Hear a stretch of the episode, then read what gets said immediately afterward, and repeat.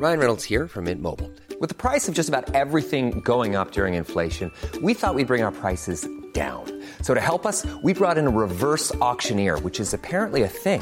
Mint Mobile unlimited premium wireless. Ready to get 30, 30, bit to get 30, bit to get 20, 20, 20, bit to get 20, 20, bit to get 15, 15, 15, 15 just 15 bucks a month. So, Give it a try at mintmobile.com slash switch. $45 upfront for three months plus taxes and fees. Promo for new customers for limited time. Unlimited more than 40 gigabytes per month. Slows. Full terms at mintmobile.com. Heraldo Media Group presenta la información y el entretenimiento que usted necesita para estar enterado, también en su descanso. Informativo El Heraldo Fin de Semana, con Sofía García y Alejandro Sánchez, por El Heraldo Radio, con la H que sí suena y ahora también se escucha.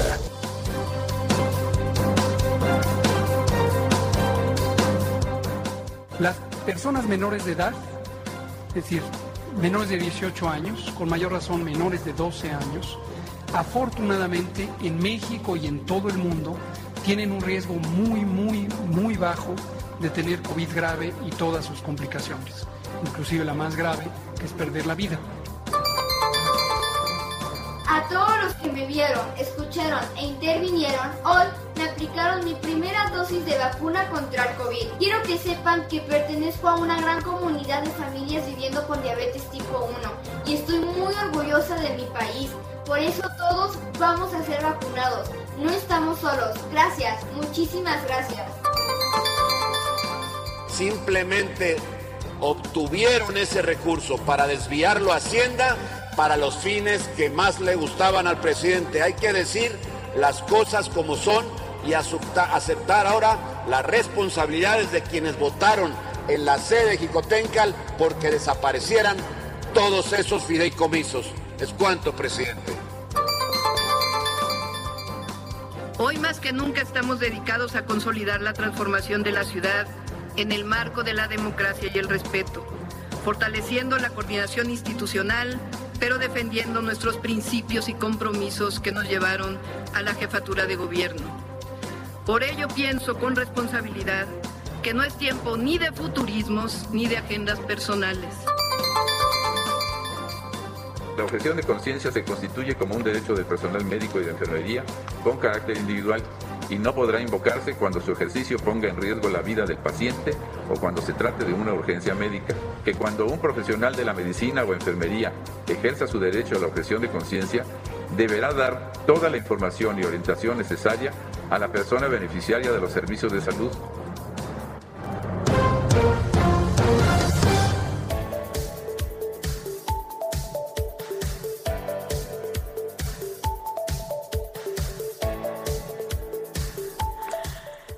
¿cómo están? Muy buenos días, son las 7 de la mañana con dos minutos en este sábado 18 de septiembre. Gracias, gracias por estar con nosotros. Bienvenidos a los micrófonos del informativo fin de semana. En este, pues estaremos juntos hasta las 10 de la mañana. Recuerde, estamos en todo el país a nivel nacional de punta a punta y también más allá de las fronteras. Quédese con nosotros, vamos a platicar de muchas cosas. Sin duda, estamos llegando eh, a uno de los días más recordados por muchos y muchas mexicanas. Eh, estamos a unas horas, ¿no? Del 19 de septiembre, del tan temible ya eh, 19 de septiembre. Y hoy vamos a platicar de todo lo que hemos aprendido, de lo que hemos recordado en torno a la protección civil. ¿Qué tanto usted que nos escucha ha aprendido, ha entendido la importancia de prevenir, la importancia de esta cultura cívica, de esta cultura de protección civil, en donde, bueno, pues sin duda es una cuestión de vida. Así que, bueno, quédese con nosotros, vamos a hablar con especialistas y ya nos compartirá usted también las experiencias que tuvo, quienes nos escuchan, los chavos también, quienes nos escuchan. Eh, y quienes vivieron de manera totalmente distinta el 19 de septiembre. Estamos a unas horas de conmemorar este 19 de septiembre. Así que bueno, hoy, oye, por cierto, hoy, antes de que me diga Moni, seguramente al rato nos vas a comentar, Sof- eh, eh, Moni, hoy es mi santo, hoy es 18 de septiembre, es el único día que yo sé que es Santa Sofía, no como Alex, que bueno, cada mes hay un San Alex, como si de veras, ¿cómo estás Alex Sánchez? Buenos días. Hola Sofi, muy buenos días a ti y a toda la audiencia que nos escucha a lo largo y ancho del país. Estamos en el 18 de septiembre, un día antes de esa trágica fecha que no quisiéramos recordar y que entonces muchos dicen septiembre. En vez de septiembre. En vez de septiembre. Ah, no lo había eh, escuchado. Hay, hay una señora que escuchaba ayer y me decía, ¿dónde va a estar el 19 de septiembre? Ajá. Yo que usted no estaría en un edificio. Ah, le digo, eso son, nadie puede decir, ni puede predecir, ni efectivamente, cuándo va a ocurrir un sismo. Ni siquiera los que son expertos en, ¿qué? En protección civil. En protección civil. Los, los que están en el sismológico, ¿no? No, nadie puede predecirlo. Entonces, no queda más que siempre tomar las mismas medidas y no se vayan con la finta, porque tampoco es así. nada. Porque hay quien dice, no, va a temblar, pues nadie sabe. Lo único que nos, lo único que nos toca, Alex, es saber dónde ubicarnos, cómo ubicarnos, en qué espacios de la casa, de la oficina, de donde nos encontremos, podamos, ¿no? Estar seguros. Eh, y que, bueno, pues sepas justo de tu casa, pues cuál es esa, ese pilar, ¿no? Seguro. Literal. Literal. Dónde nos resguardamos, cómo salimos, corremos.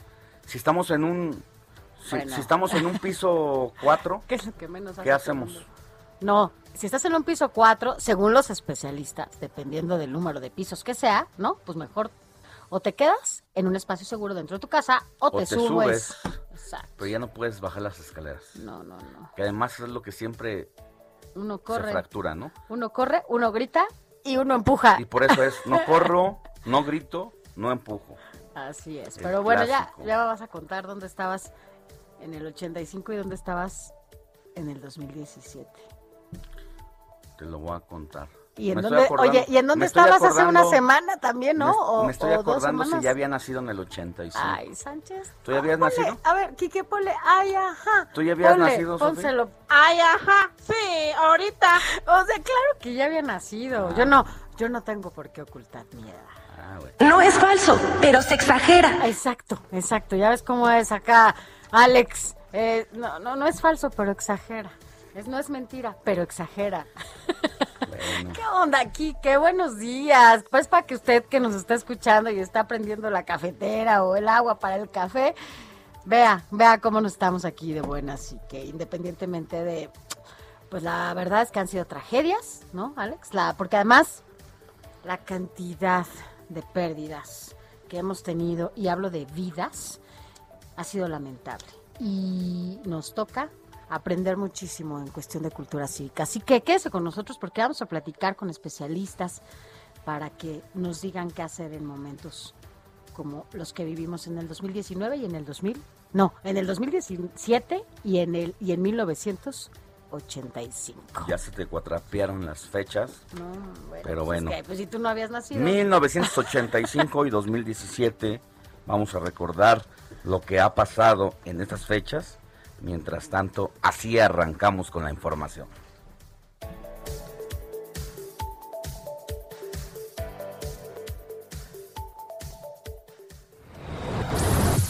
Informativo El Heraldo fin de semana. Lo más importante en resumen.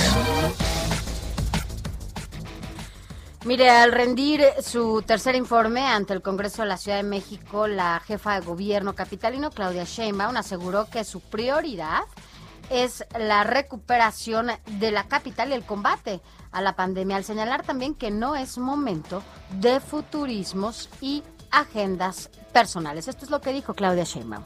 Hoy más que nunca estamos dedicados a consolidar la transformación de la ciudad en el marco de la democracia y el respeto fortaleciendo la coordinación institucional, pero defendiendo nuestros principios y compromisos que nos llevaron a la jefatura de gobierno.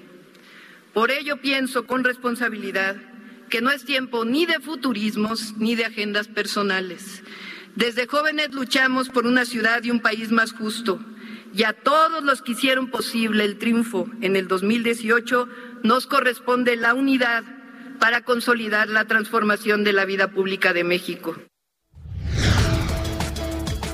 Y en otra información, el presidente Andrés Manuel López Obrador sostuvo este viernes un encuentro virtual con su homólogo de Estados Unidos, Joe Biden, con quien abordó el tema del cambio climático. En el marco del foro de las grandes economías sobre energía y cambio climático, convocado por el gobierno estadounidense. Así lo anunció el presidente durante su conferencia matutina.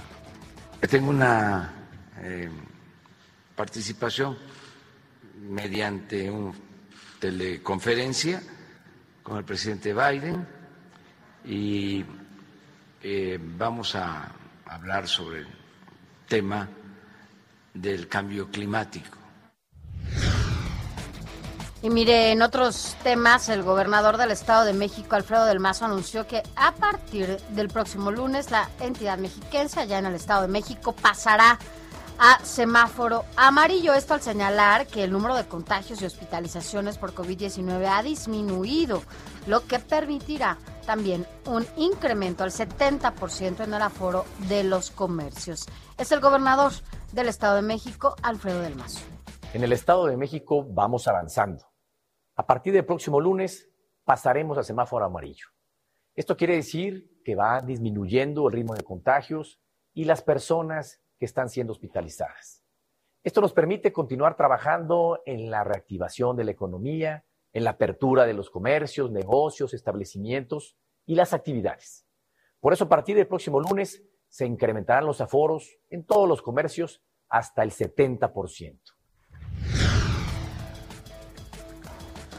A las 8 horas de este sábado comenzará en Palacio Nacional la sexta cumbre de la Comunidad de Estados Latinoamericanos y Caribeños, CELAC, en la que los líderes de la región presentarán el Plan Regional de Vacunas y Medicamentos, además de analizar el futuro de la Organización de Estados Americanos, la OEA.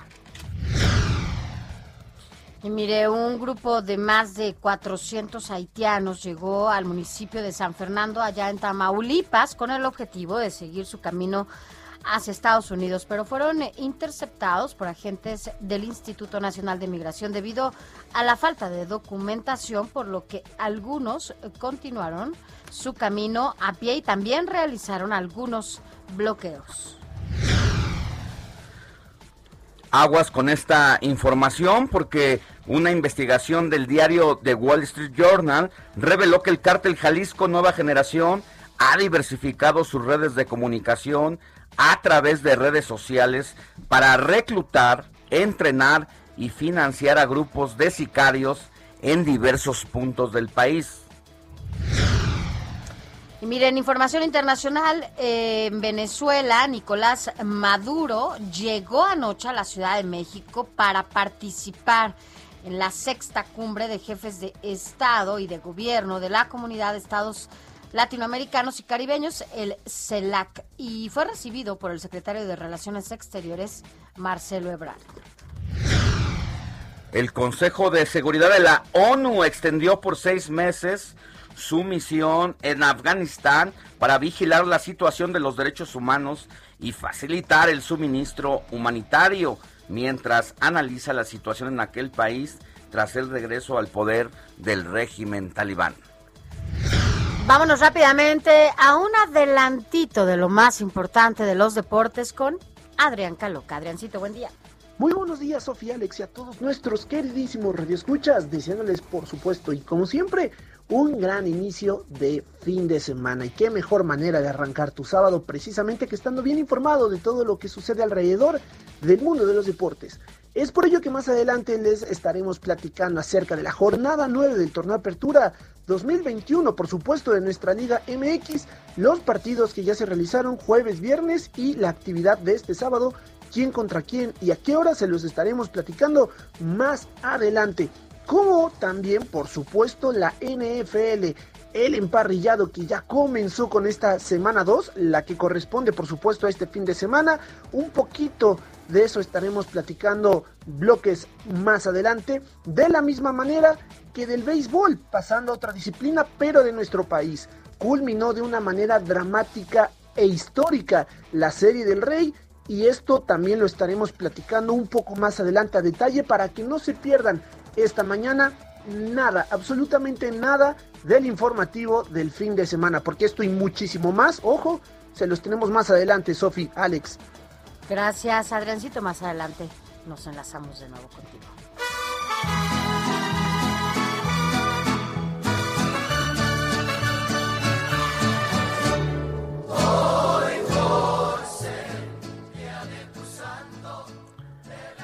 Mi querida Moni Reyes, muy buenos días. ¿A quién celebramos el día de hoy?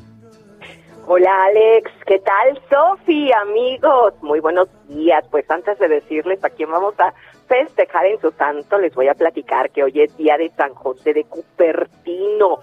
Este santo fue educado desde el cristianismo por su madre y a pesar de las dificultades económicas, pasó rápidamente de los primeros estudios al trabajo manifestando muy poco interés por ambos. Pronto despertó en él una atracción genuina por la vida religiosa y a los 17 años pidió ser admitido como franciscano en la Orden de los Frailes Menores. Fíjense que en el año 1628 San José de Cupertino fue ordenado sacerdote, atrayendo a gran cantidad de peregrinos durante su vida. Le ocurrieron siete sucesos sobrenaturales. Volaba por los aires, exorcizaba con una frase obediente, curaba con la señal de la cruz, leía los corazones y convertía a los protestantes y se comunicaba con los animales. Además dicen que profetizó el futuro de todos los papas. Bueno, pues vamos a darle un abrazo a quien lleve por nombre, pues Cupertino, ¿no? También a Eumenio, Eustorgio, Oceano, Ricarda, Rodingo, Sátiro y un abrazo, Sofi. Ah, Hoy dije, es día de la. Sofi. Hoy es el día, es el único día, ¿no? Ya ves que Alex cada mes tiene Cada su rato. santo, ¿no? Hoy también bueno. santo. ¿Cómo, cómo pero- dijiste el, el primero? ¿San qué? Eh, eh, San San José. José de Cupertino es el santo de hoy. Yo también, no, Pues también es mi santo hoy. Eres Es que José Alejandro. Soy José Es Alejandro. como no puede Ay, no un día nada ser. más, un ¿Ves? día ya. ¿Ves cómo no le día. gusta a Sofi? Nada más Santa Sofía, para que vean que sí, sí Le, hay. mo- le molesta, sí pero aquí sabemos. estoy. Así- Ah, caray. Muy bien. Abrazo, Sofi. Gracias, mi Moni. Bye, Buen Moni. día. Buen Bye.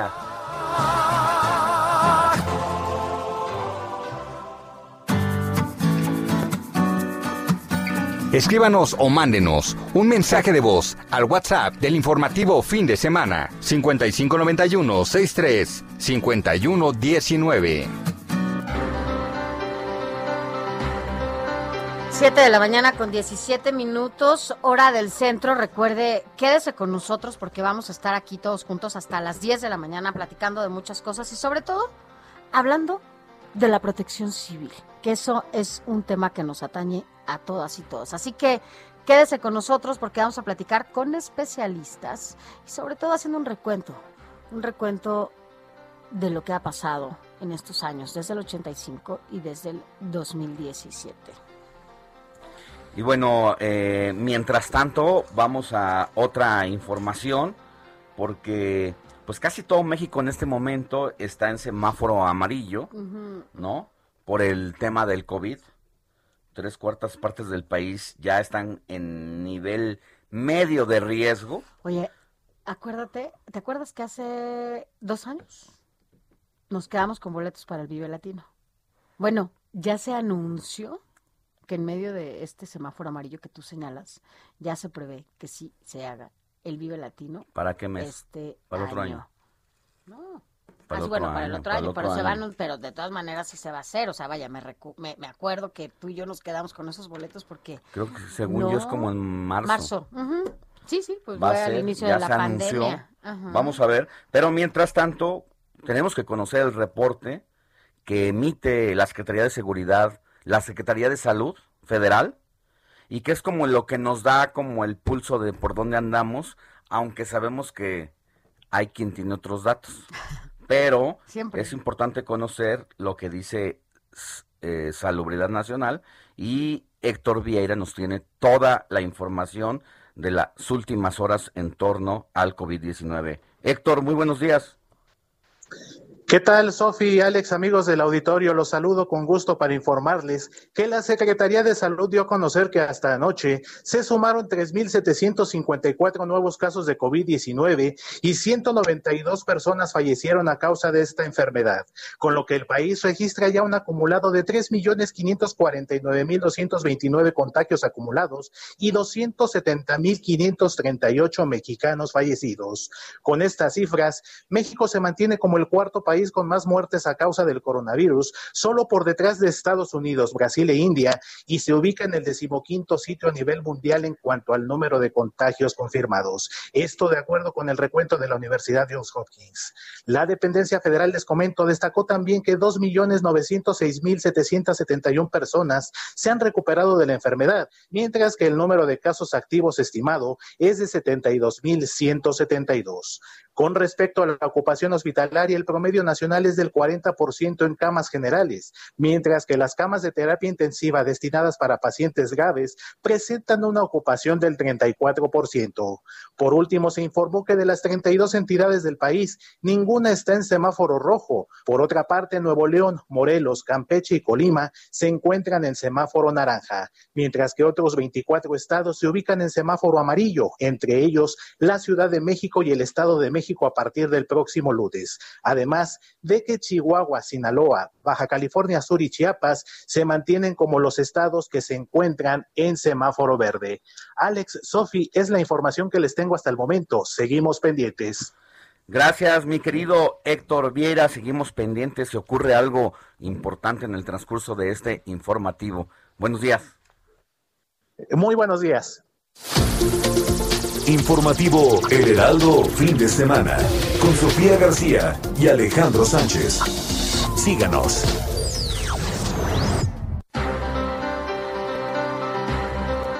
Mire, y ahora vámonos rápidamente con mi compañero Carlos Navarro, porque ayer Carlos fue, eh, se presentó ya el tercer informe de gobierno de, la, de Claudia Sheinbaum, justamente la jefa de gobierno de la ciudad de México y bueno, pues aseguró que no es tiempo de futurismos tampoco, ni de agendas personales. Cuéntanos cómo le fue a la jefa de gobierno. Buenos días. Buenos días, Alejandra Sofía. Les saludo con gusto a ustedes al auditorio y comentarles que con 7.321 palabras enunciadas durante 53 minutos y 46 segundos, la jefa de gobierno de la Ciudad de México, Claudia Sheinbaum, rindió su tercer informe de gobierno ante el Congreso capitalino. En este ejercicio de rendición de cuentas que llega a la mitad de su administración y enfilada a una posible sucesión, aseguró que no es tiempo de futurismos ni de agendas personales. Escuchemos. Hoy más que nunca estamos dedicados a consolidar la transformación de la ciudad en el marco de la democracia y el respeto, fortaleciendo la coordinación institucional pero defendiendo nuestros principios y compromisos que nos llevaron a la jefatura de gobierno. Por ello pienso con responsabilidad que no es tiempo ni de futurismos ni de agendas personales. Desde jóvenes luchamos por una ciudad y un país más justo, y a todos los que hicieron posible el triunfo en el 2018 nos corresponde la unidad para consolidar la transformación de la vida pública de México. En su discurso, la titular del Ejecutivo local arrancó con el tema de la gestión de la emergencia sanitaria, que ha representado un costo de alrededor de 8 mil millones de pesos. En cuanto a la vacunación contra COVID-19, informó que suman ya 10.4 millones de dosis aplicadas en la entidad. En el caso del colapso de la línea 12 del metro, que dejó como saldo 26 fallecidos y más de 100 lesionados, dijo que la Fiscalía General de Justicia local avanza las investigaciones mientras que DNV, empresa que lleva a cabo los peritajes externos, ya ha presentado dos de tres documentos para determinar la causa raíz de este lamentable incidente. En materia de seguridad, Claudia Sheinbaum informó que el homicidio doloso disminuyó 54% entre enero y agosto de 2021 en comparación con el mismo periodo de 2019. Delitos como lesiones dolosas, robo a bordo de microbús, robo a cuentaviento robo a casa habitación con violencia también mostraron una disminución, informó la mandataria capitalina. Y ahí, ante estos resultados, agradeció al secretario de Seguridad Ciudadana de la Ciudad de Mico, Omar García Harfuch. Escuchemos. Quiero aquí reconocer el trabajo de todo el equipo del Gabinete de Seguridad, pero en particular quiero agradecer al secretario de Seguridad Ciudadana que está aquí y que frente a la adversidad siempre pone su mejor esfuerzo y dedicación. A nombre de los habitantes de la ciudad, muchas gracias, Omar, por tu valentía y por tu interés. En el recinto legislativo estuvieron presentes varios integrantes del Gabinete Federal, entre ellos Rosa Isela Rodríguez, secretaria de Seguridad y Protección Ciudadana, también gobernadores y gobernadoras electas y en funciones, así como alcaldes y alcaldesas de la Ciudad de México. En este caso fue un informe que fue ya planchado previamente en la Junta de Coordinación Política y no hubo preguntas y respuestas, solamente posicionamientos de los grupos parlamentarios. Así Alejandra es. Sofía, la información que les Bueno, Carlos, muchísimas gracias por tu información. Gracias. Buen día, Carlos Navarro. Hasta luego, buenos días. Gracias. No se vaya, quédese con nosotros porque vamos a platicar de muchas cosas, Alex. Pausa y volvemos con más información. La noticia no descansa. Usted necesita estar bien informado también el fin de semana. Esto es Informativo Heraldo Fin de Semana. Informativo Heraldo Fin de Semana. Regresamos.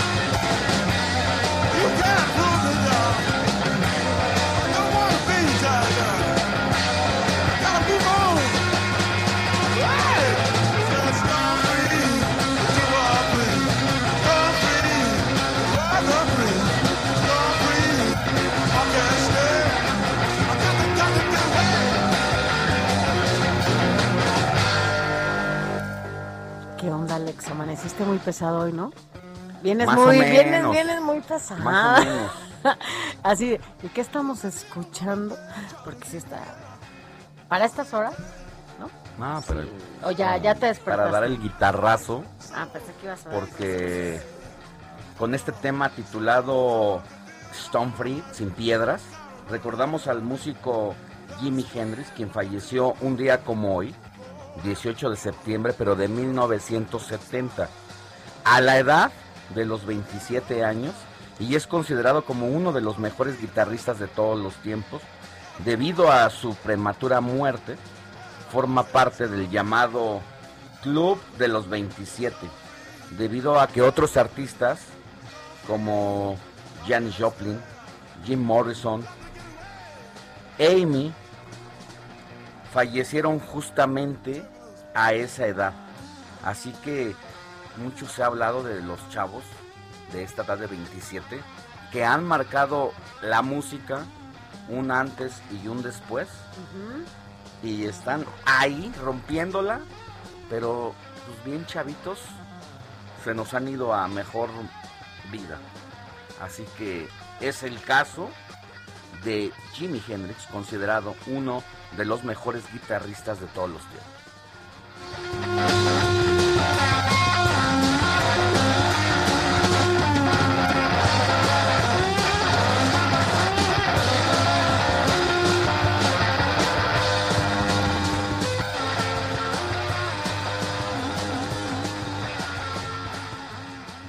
Recorrido por el país.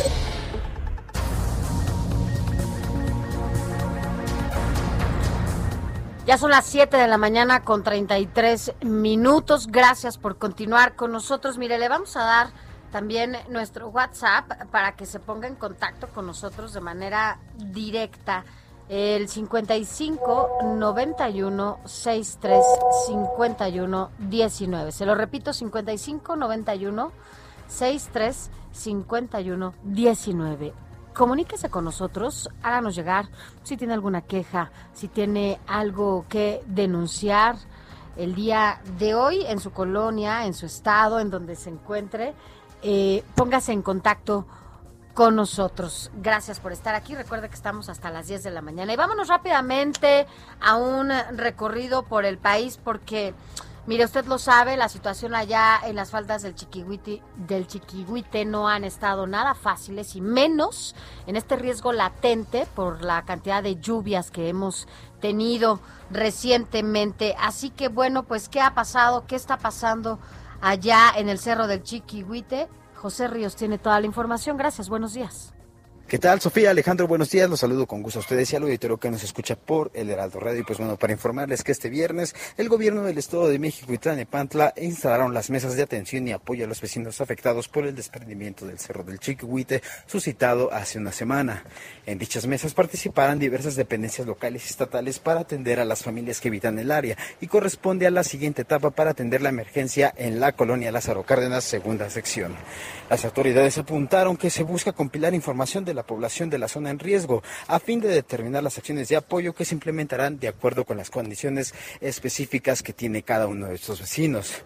Eh, para este apoyo, pues bueno, los residentes deberán presentar copias de identificación oficial, algún comprobante de domicilio de cualquier tipo que asegure la propiedad, como es el caso de una escritura, el título de la misma propiedad, el contrato de compra-venta o incluso el contrato de arrendamiento. El centro de atención para las personas afectadas, compañeros, pues se encuentra en la Casa de Cultura Lázaro Cárdenas. Esto en la calle Excursionista Zacayucan, manzana 422, lote 4069, en la colonia Lázaro Cárdenas, primera sección, y brindará un horario de atención de lunes a domingo de 10 a 17 horas. Los asistentes, este, pues bueno, tras esta eh, instalación de mesas, pues coincidieron en que se requiere la mayor información posible de la ciudadanía afectada para dimensionar la respuesta institucional de ambos niveles de gobierno, el cual dependerá de que si la persona renta o es propietaria o cuenta o no con las escrituras para, pues bueno, dar este siguiente paso al apoyo por estas afectaciones. Este es el informe que les tengo desde el Estado de México. Buen día y feliz sábado. Gracias, Pepe Ríos. Y mira, nada más insistir, Alex, en que si usted que nos escucha y puede, lo que tenga, lo que sea, es importante que podamos ayudar a la gente que ha perdido todo allá en el Chiquihuite. La verdad es que han sido decenas de familias las que se han quedado prácticamente sin nada. De la noche a la mañana se quedaron sin casa, sin absolutamente nada. Y bueno, lo que podamos eh, donar, ¿no? Eh, ropa, víveres, acuérdese si usted quiere donar latas, eh, que sean estas de abre fácil, para que la gente que está en estos albergues pueda tener alimentación y también algo que vestir, porque se quedaron, insisto, sin nada. Y la solidaridad siempre entre los mexicanos ha sido una característica, así que esta no puede ser la excepción. Y ayudemos a quienes hoy no tienen nada. Alex, ¿a qué vamos? Oye, Sofi, en otra información, ayer estábamos viendo imágenes inéditas en el Aeropuerto Internacional de la Ciudad de México, porque circularon videos en redes sociales donde se observa los borbotones de agua eh, dentro del aeropuerto, así como una corriente por los pasillos que ocasionó incluso la caída de una persona que, para- que Ah, pasaba por el atrás. sitio. Pero era alrededor de las 18 horas, una intensa lluvia con caída de granizo cayó en diversas alcaldías de la Ciudad de México e incluso se activó la alerta amarilla por la Secretaría de Gestión Integral de Riesgos y de Protección Civil porque ha llovido de manera considerable y esto ha provocado pues distintas afectaciones. Lo ¿dónde- que estás comentando de eh, ¿Chiquihuite? el chiquihuite, obviamente tiene que ver con estas causas. Porque, ¿te acuerdas? El video que circuló en redes sociales también tres días antes de que se desgajara el, cier- el cerro, eh, que incluso una persona grababa y grababa como cascadas de agua. Y lo complicado es que entre las piedras ya se filtraba, entre las grandes piedras Ya. se filtraba el agua. O sea, antes no se había visto eso y ahí quedó registrado entre, pues entre la población misma Ujú. y protección civil, pues simple y sencillamente no hizo nada. Que es un poco lo que decíamos, em, hablando justamente de unas horas que estemos ya conmemorando eh, los lamentables hechos del 19 de septiembre, lo que es importante es la cuestión de cultura eh, de protección civil. Y esto que tú dices, estos videos que estuvieron circulando desde tres días antes, ¿qué hubiera pasado si las autoridades, sí, por un lado, y la ciudadanía tomamos estas previsiones, estas precauciones para que no sucediera la desgracia, ¿no? Y evitar. eh, con eso tal vez podríamos haber evitado pues, Mira. esta familia, ¿no? Ahí enterrada. eh. Hay cosas de la naturaleza que uno no puede prevenir ni evitar. Eh, Eso es, es imposible. Eso no puedes contra eso. Pero la dejadez de las familias Por- también, Por llamarlo. empezando por esa responsabilidad social y luego agrégale el valemadrismo de las autoridades, ¿El qué, Alex? la dejadez y el valemadrismo. ¿El qué? Son un cóctel ahí de sé. responsabilidades y de situaciones Sí. que entonces afectan porque Se pierden vidas. siempre se ha perdido algo, ¿no? Ya. Y entonces eh, creo que esto nos debe de servir como cultura de la protección civil. Y hoy estamos en una situación muy complicada porque hemos visto en Tula, por ejemplo, si recuerdas lo que nos dijo la directora de protección civil, Laura Velázquez, por qué murieron más de cinco personas en el IMSS, porque le habían avisado desde un día antes de lo complicado que venía La lluvia. la lluvia Ujú. y de que se iba a desbordar el río de Tula. Y entonces cuando le preguntan qué pasó con el IMSS, dice, no, es que simple y sencillamente no nos respondieron el teléfono. Y entonces ya no pudimos avisar que se iba a venir algo muy complicado. A O ver, sea- mira, en esto que tú dices de las fuertes lluvias y que además ponga atención porque esto no va a dejar de pasar. Faltan todavía muchos muchos días eh, con este tipo de lluvias. Ayer en el aeropuerto, como señalabas, Alex, estaba estaba la lluvia a tope y el aeropuerto ahora justamente fue el que se inundó y vimos cómo cómo se resbaló incluso una persona hacia atrás, se pegó, esperemos que no le haya pasado mucho más allá de ese golpe, pero lo que sí es que no dejaba de llegar el agua hasta las instalaciones, adentro del aeropuerto. Mire, para que usted se, dé una idea, vamos a escuchar cómo es que el agua llegaba al interior del Aeropuerto Internacional de la Ciudad de México.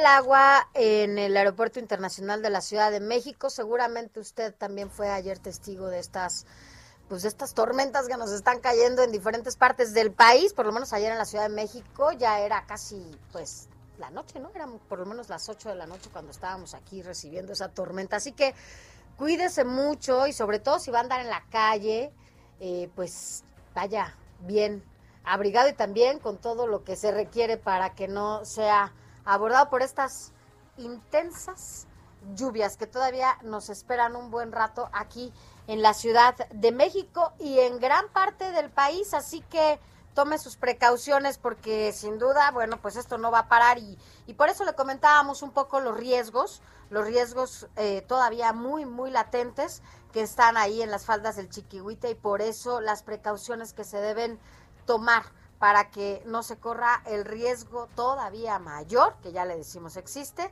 en estas faldas del Chiquihuite. Así que bueno, pues en la medida de la posibilidad que usted tenga, por supuesto, ayudemos a las personas que se quedaron sin nada. Así que le recordamos nuestro WhatsApp para que se ponga nuestro WhatsApp para que se ponga en contacto directo con nosotros. Cuéntenos cómo le ha ido con estas con estas intensas lluvias y también, bueno, pues cuáles son estas precauciones que usted ha tomado y qué tanto ha aprendido en estos años, en estos años en materia de protección civil. ¿De verdad ha tomado usted sus precauciones? ¿Sí tiene usted su maletita y sí tiene usted su mochila al- a- a- a- en la puerta para que justamente eh, si algo sucediera, que no, ¿verdad? tocamos madera, pero bueno, si somos un país en donde, bueno, pues se pueden dar y una ciudad totalmente sísmica. Entonces, ¿tiene usted todo preparado para que en cualquier momento de emergencia usted tome su mochila y la saque, ¿cuáles son esos papeles que usted debe de tener ahí para que salga y si algo sucediera, pues cuenta con los papeles necesarios para que eh, pueda sobre todo identificarse usted y su familia. Mire, nuestro WhatsApp es el 5591 63 51 19 55 91 63 51 19 yo yo le voy a confesar que sí tengo mi maleta ahí en la entrada en la puerta. Desde el 17 desde el 2017 no se ha movido esa mochila ahí. Qué hay actas de nacimiento, identificaciones como eh, copias eh, como nuestro INE, eh, cuestiones eh, de la casa, ¿no? Que tenga, que, bueno, pues evidentemente algunas escrituras, cosas que son importantísimas. ¿Sabe usted que mucha gente de la que eh, perdió todo también en el 2017 fue un problema el, el no poder comprobar que ese lugar en donde habitaba y que se había caído, ¿no? Pues era suyo. ¿Por qué? Porque las escrituras y todo este tipo de cosas estaban adentro. Por eso también dicen que es muy importante no tener las escrituras en casa, sino en la casa de un familiar o alguien de mucha confianza para que cualquier cosa, pues ahí estén los documentos.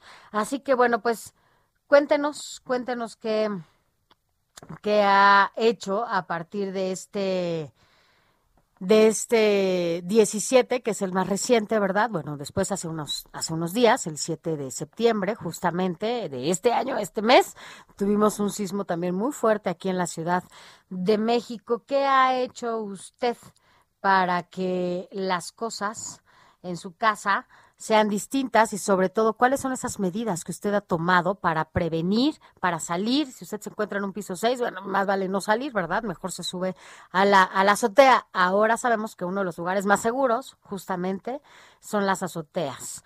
Así que bueno, póngase en contacto con nosotros y cuéntenos qué, ha hecho para, tomar esas medidas de prevención importantes para evitar algunas tragedias. Informativo El Heraldo, fin de semana, con Sofía García y Alejandro Sánchez. Síganos.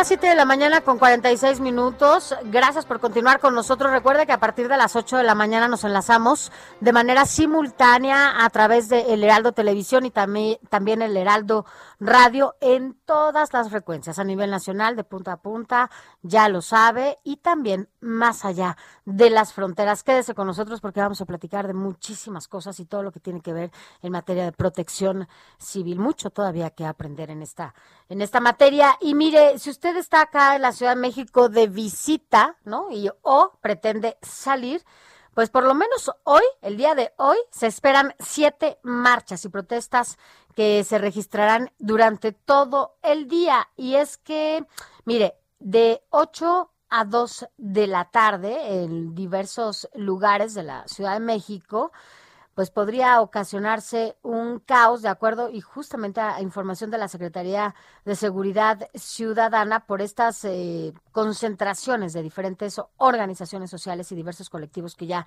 le dábamos a conocer. Para las 11 de la mañana, bueno, pues se prevé que haya una reunión de encuentro nacional por la unidad del pueblo mexicano en eje central y también Avenida Juárez, esto allá en la ciudad eh, en el centro de la Ciudad de México, allá pues por donde está el Palacio de Bellas Artes, justamente, esta es la esquina de Lázaro Cárdenas y Avenida Juárez, esto en la colonia Centro.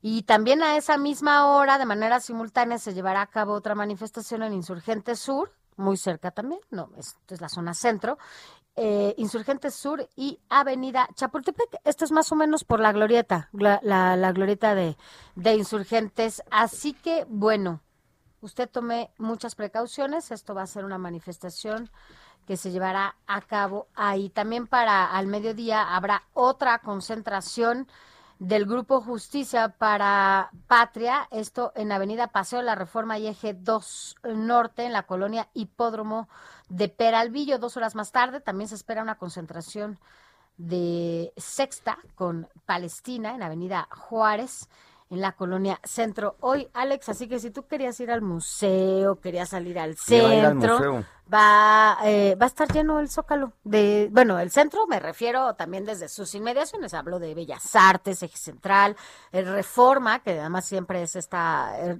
¿Qué otras avenida tenemos? donde puedes, pues en el sur, acá en el sur la vida es más bonita. Así que quédese de Sí. este lado, porque la verdad es que siempre hay opciones en el sur. Así que, pues hay otros museos, hay otras posibilidades y evite el centro en la medida de lo posible, porque es donde habrá diferentes manifestaciones este día. Pero vámonos a más información. Oye, nada más decir que hay que estar pendientes porque mañana que es el aniversario cuarto del terremoto de 2017 y al mismo tiempo de 1985, hay que estar muy, muy, muy pendientes porque va a sonar la alerta sísmica mañana. A las Ese 11:30. uy, uy, que no queremos escuchar, No, no, no. pues a veces es necesario, tenemos que prepararnos. Y qué mejor que estemos alerta y que sepamos que hay que pues hacer el ejercicio, ¿no? Toco madera. Que deberíamos hacer tú y yo. No. Y lo vamos a hacer, pero Vamos a hacer ejercicio, Quique, porfa. También tú, también yo. ¿Cómo se cae?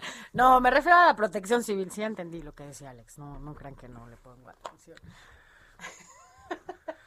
Sofi, ¿qué hacemos? ¿Qué- qué- a, a qué nos vamos? Adrián Caloca, Deportes. Por si mañana no despierto y quisiera besarte como nunca te han besado. Sin que haya arrepentimiento, cero sentimientos, no hay que estar enamorado. Mi querido Adrián, muy buenos días. Muy buenos días, Alex Sofi. Qué buen inicio de fin de semana.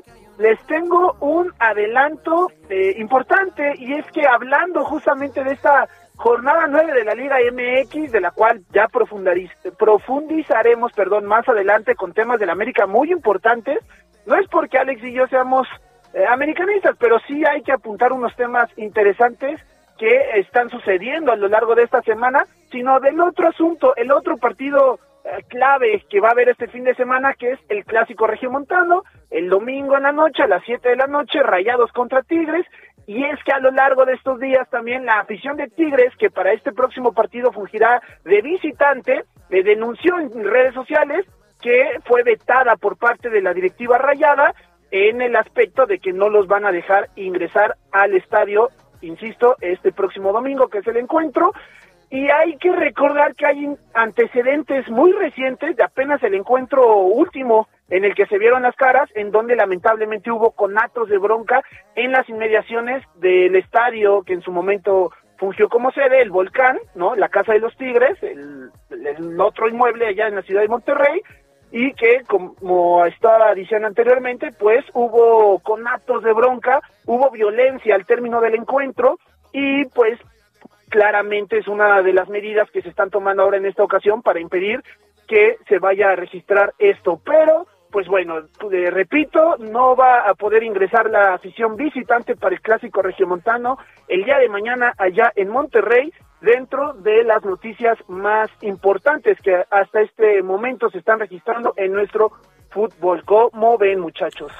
Bueno, pues son medidas a veces dolorosas para la economía, para eh, la normalidad, pero a veces necesarias. Y de repente nos estamos confiando, de repente bajamos la guardia, normalizamos todo, pero estos eventos públicos son los que hay que tener atención.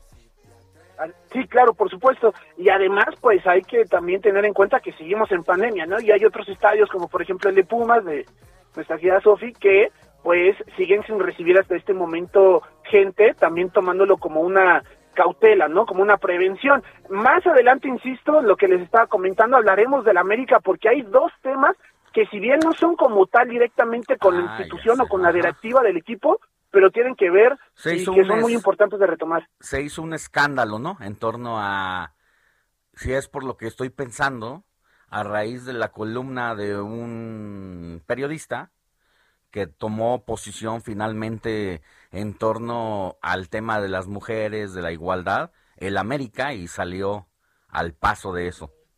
Exactamente, ese es uno de los dos temas.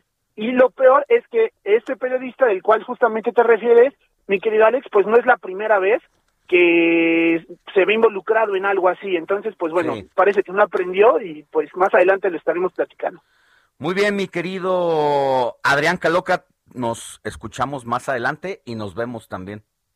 Claro que sí, un fuerte abrazo ahí en cabina a todos. Abrazo. 7 de la mañana con 54 minutos. Antes de irnos a una pausa, le decimos que ya casi es momento de hacer el enlace para el Heraldo Televisión y el Heraldo Radio, porque todavía hay mucha, mucha más información. Así que no se despegue y si gusta puede encenderle a su televisión, pero si lo prefiere también nos puede escuchar por el Heraldo Radio. Pausa y volvemos con más.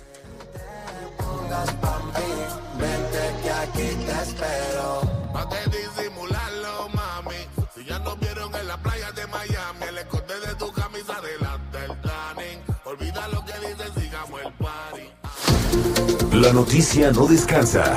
Usted necesita estar bien informado también el fin de semana. Esto es Informativo Heraldo Fin de Semana.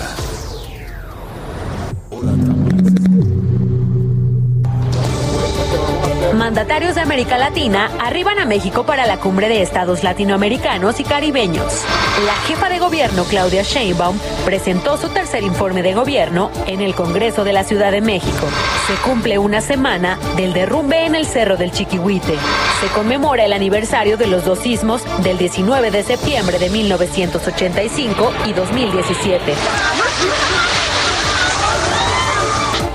Informativo de fin de semana con Sofía García y Alejandro Sánchez.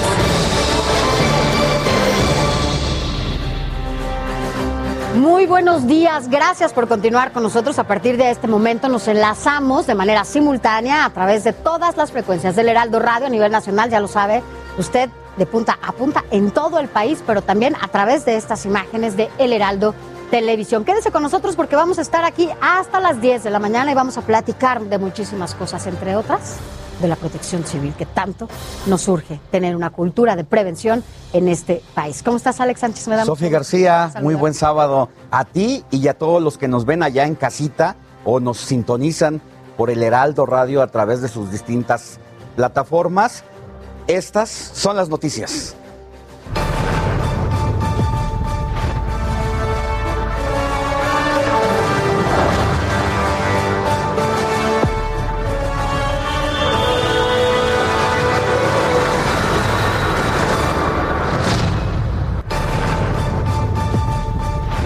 Mire, gracias por estar con nosotros esta mañana porque nos vamos a enlazar en este momento el presidente Andrés Manuel López Obrador en su participación justamente en el foro de las principales economías sobre energía y clima convocado justamente eh, por el presidente de Estados Unidos. Bueno, pero aquí en México eh, se está llevando a cabo esta cumbre, Alex, en donde en este momento quien está llevando a cabo eh, la voz es el presidente de México. Escuchemos. Internas de los pueblos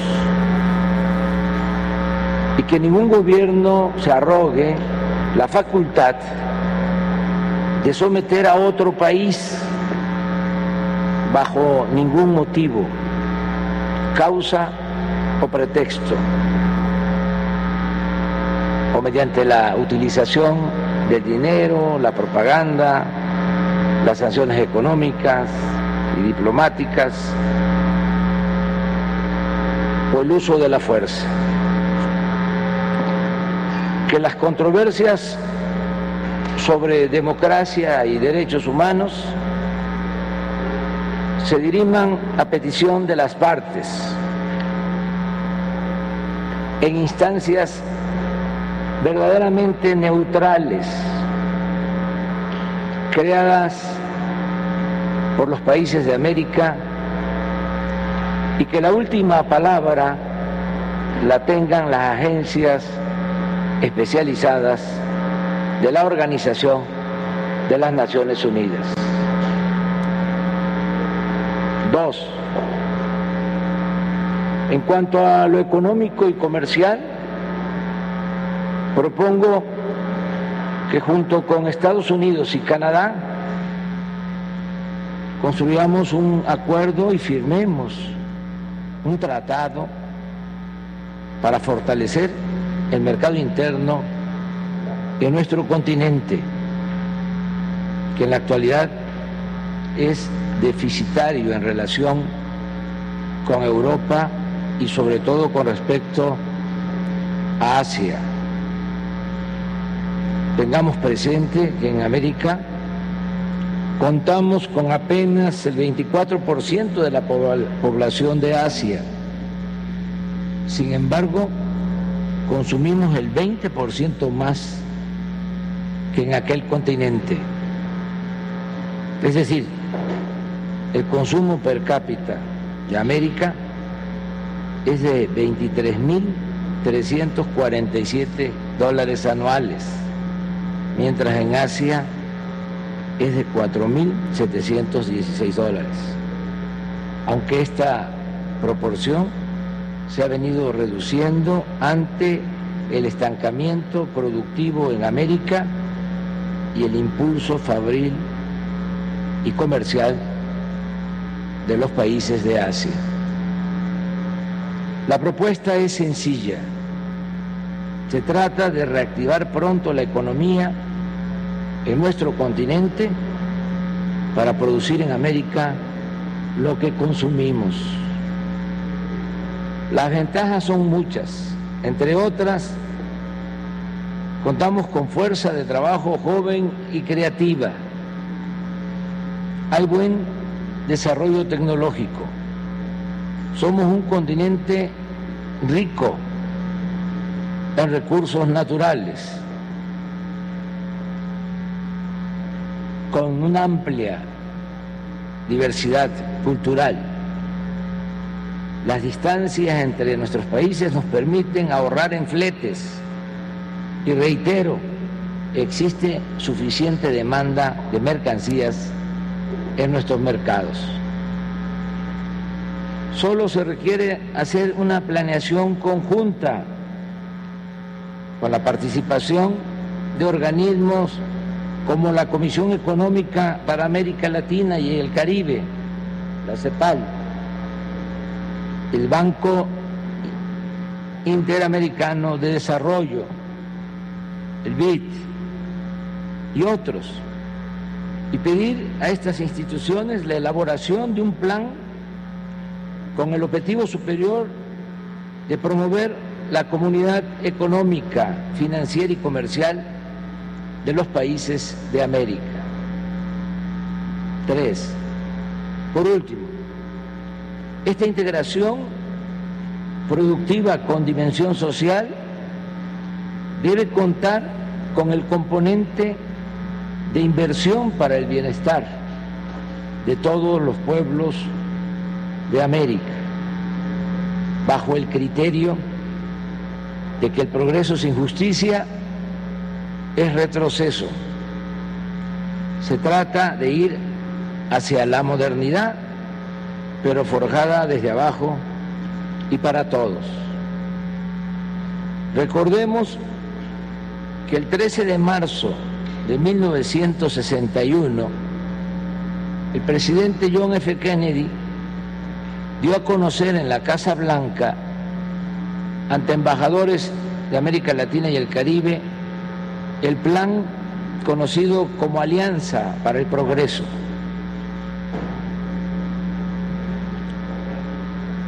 ...1961-1969...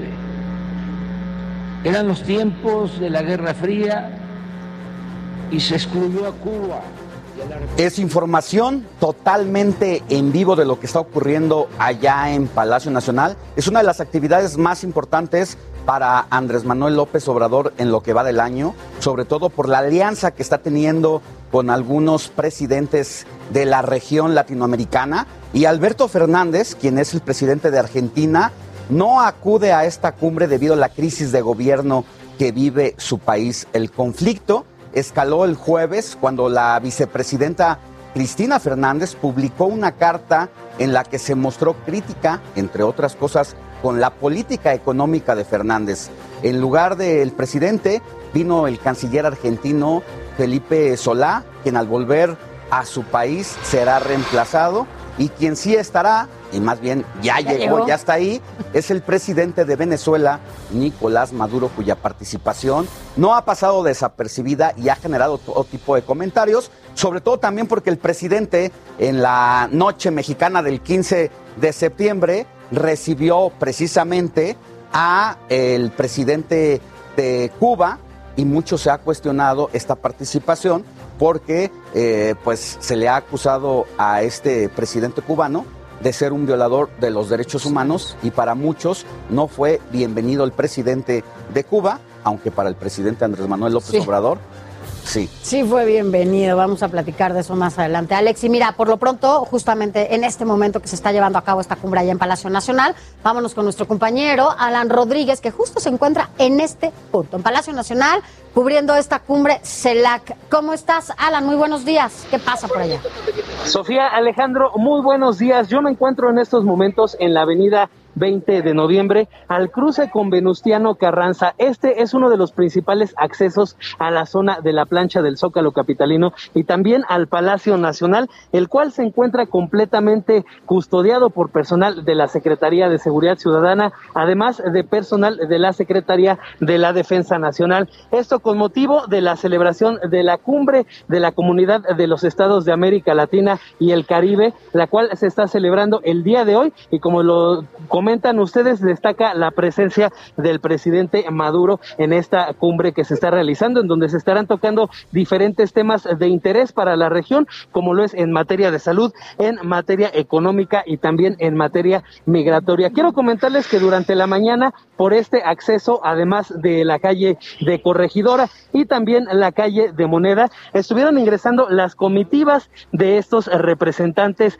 de diversas entidades y de diversos países de la región, además de otras organizaciones mundiales, los cuales, pues bueno, arribaron desde muy temprano para formar parte de esta eh, reunión que se está celebrando en este país, en nuestro país. Por lo pronto, Sofía Alejandro, comentarles que prácticamente se encuentra blindada la zona del primer cuadro de la capital, no puede ingresar ninguna persona ajena a las eh, actividades que se están realizando por parte del gobierno federal. Por lo pronto, amigos, es el reporte que tenemos y estaremos muy al pendiente de cualquier movilización que se registre con motivo de es. esta celebración. Gracias, Alan. Pues tome sus precauciones porque todo lo que tiene que ver al acceso al Zócalo Capitalino está cerrado. Aunado a ello, también otras manifestaciones y otras movilizaciones que hemos dado a conocer en este espacio. Así que tome sus precauciones. Si no tiene a nada que ir al centro, mejor ni siquiera eh, tenga el intento, pues, porque no va a poder acceder por estas reuniones y movilizaciones. Gracias, Alan. Continuamos al pendiente. Muy buen día. Gracias, Alan. Buen día. Y en otros temas, mire, se cumplió una semana del derrumbe en el Cerro del Chiquihuite, allá en Tlalnepantla, Estado de México. Hasta el momento ya se logró rescatar el cuerpo de la niña Mía Marín Mendoza, quien quedó sepultada bajo los escombros, aunque continúa la búsqueda de su madre de tan solo 22 años y de su hermano de 5. Y mire, esta semana se han registrado, seguramente usted en donde se ubique, en cualquier parte de la República, se han registrado fuertes lluvias y seguro usted ya lo vivió. Y bueno, esto ha ocasionado afectaciones en todos lados. Y para muestra, lo que ocurrió al interior del Aeropuerto Internacional de la Ciudad de México se inundó. Las coladeras fueron, bueno, pues empujadas por la fuerza del agua y también usuarios reportaron accidentes. Vimos en algunas imágenes, usted que nos escucha por radio, eh, las inundaciones que estuvieron ahí en el Aeropuerto Internacional de la Ciudad de México, pero adentro, ¿eh? No estamos hablando de las inmediaciones, estamos hablando adentro de las instalaciones del aeropuerto. ¿Y sabe qué? Incluso hubo una persona que lamentablemente sufrió un accidente, resbaló hacia atrás, se pegó en la cabeza, esperemos que solo haya quedado en eso porque sí estuvo fuerte la inundación adentro del aeropuerto de la Ciudad de México.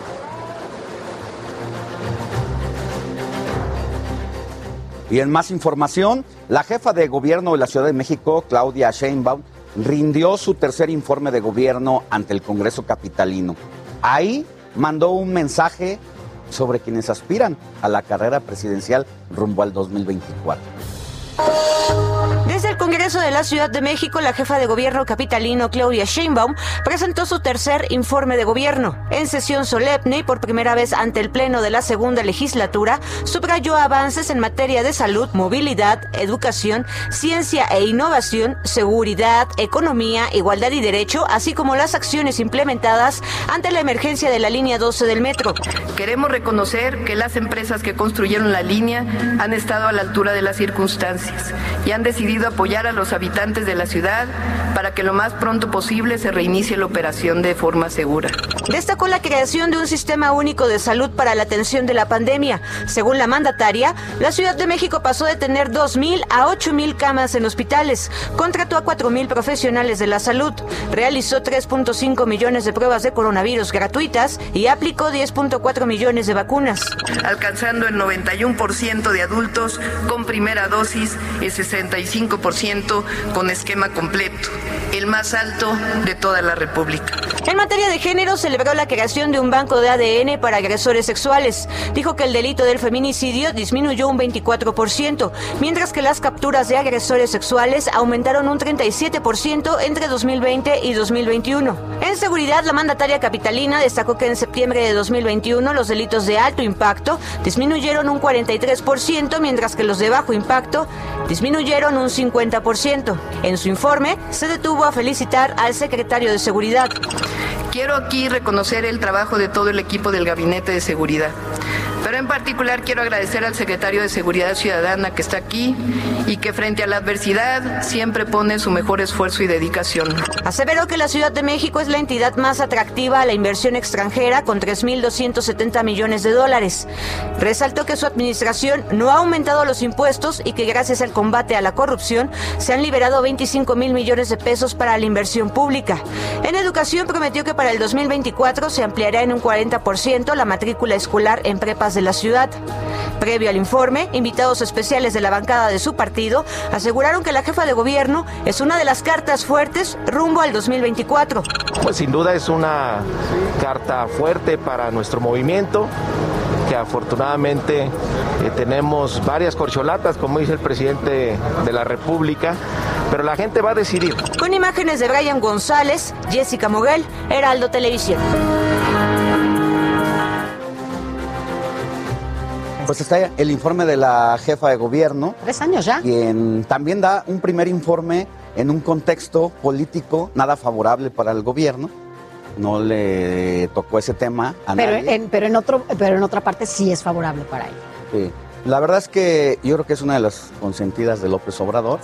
Y ese mensaje que manda de no es momento de no moverse, lleva mucho feeling. Pero además en muchos eventos en los que ella ha asistido también le han gritado, ¿no? Presidenta, presidenta. En este, bueno, porque era en otro contexto, era el Congreso, no era un evento eh, exclusivo para ella. Y bueno, pues las cosas fueron distintas, pero bueno, hay un, eh, como lo dices, finalmente es un contraste, ¿no? En el que se encuentra actualmente eh, la Así es. Vamos, vamos a más información. Mire, el cineasta mexicano Guillermo del Toro reveló avances de su nueva película con un video de un minuto. Mostró un poco de lo que trae su nuevo tráiler psicológico que llegará a los cines el 17 de diciembre próximo. Y vea usted quién protagoniza esta cinta. ¿Quién? Cuéntanos quién, quién la protagoniza. Step right up and behold one of the unexplained mysteries of the universe. Is he man or beast? This creature has been examined by the foremost scientists and pronounced unequivocally a man. I am prepared to offer you folks one last chance to witness this supreme oddity. Es eh, Bradley Cooper quien va a protagonizar esta historia, Alex, en Nightmare eh, Alley. Así que bueno, pues esto es parte de lo que veremos ya el próximo 17 de diciembre. Y vámonos a más información. La alcaldesa de Salamanca, Betty Hernández Cruz, protagonizó un momento, mire, algo bochornoso, eh, justamente en el grito de la independencia.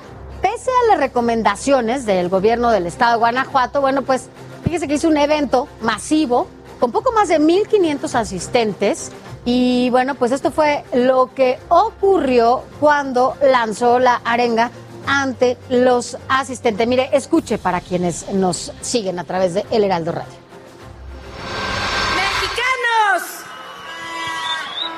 ¡Viva nuestra independencia nacional!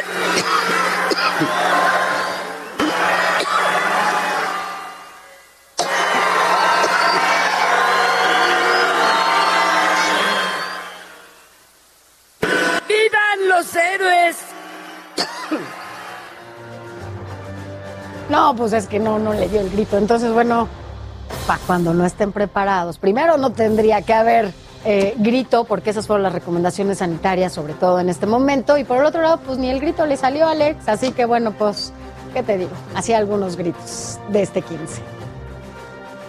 Una más para la colección de las notas curiosas siempre de los gritos. Y debido a la pandemia, el programa Ciudad al Aire Libre se ha implementado en restaurantes y establecimientos de la Ciudad de México. Gloria Piña nos tiene todos los detalles.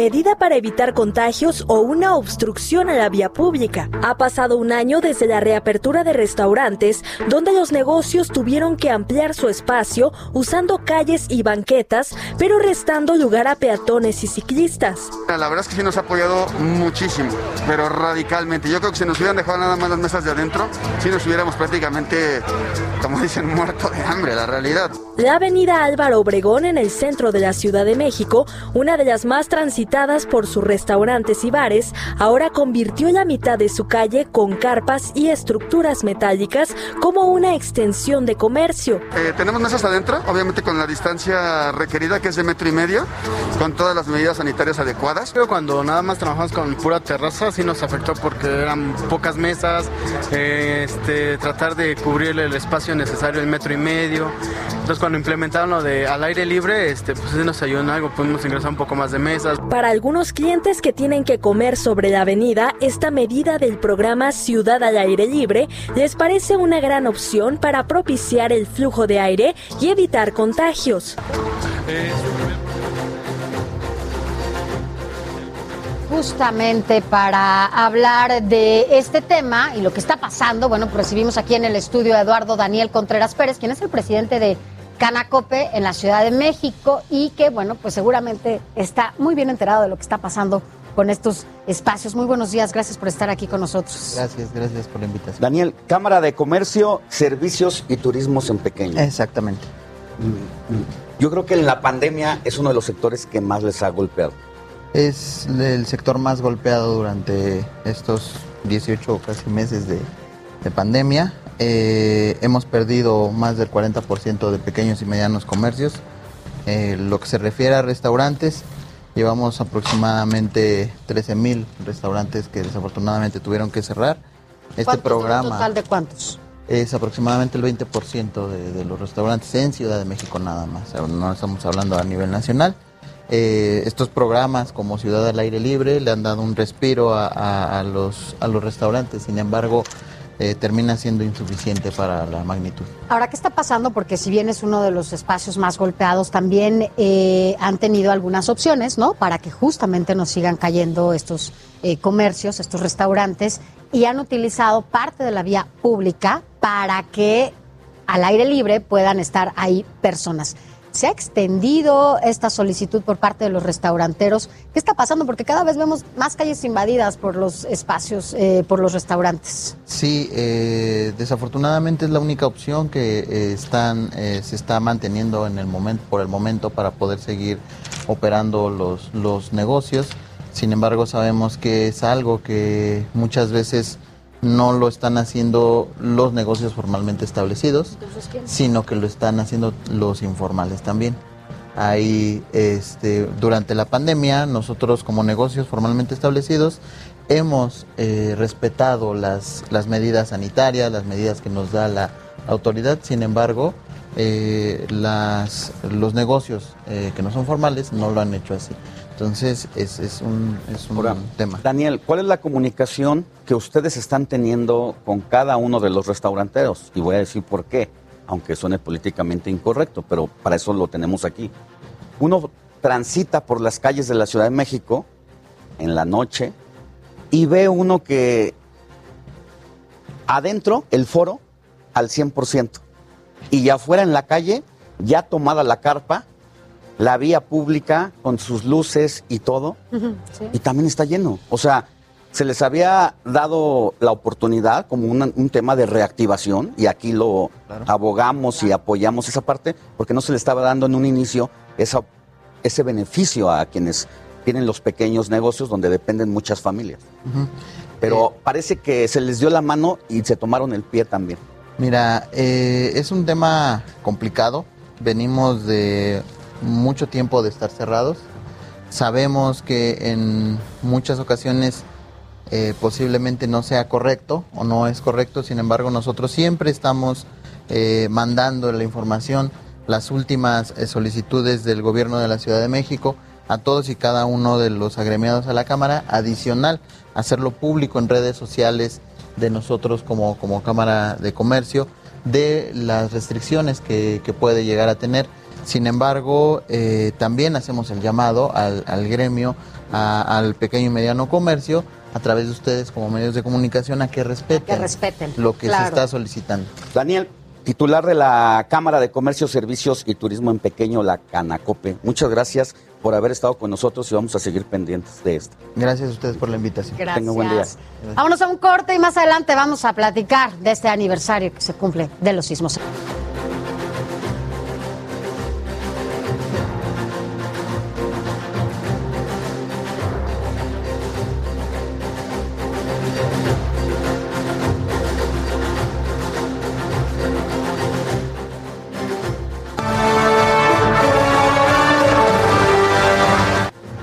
Estamos de regreso en el informativo fin de semana. Gracias por continuar con nosotros, a quienes nos ven allá en casita por el Heraldo Televisión y a quienes nos sintonizan a lo largo y ancho del país por las distintas frecuencias radiofónicas. Y ahora es momento de saber qué hay en la actividad deportiva este fin de semana. Ya está mi querido Adrián Caloca. Adrián.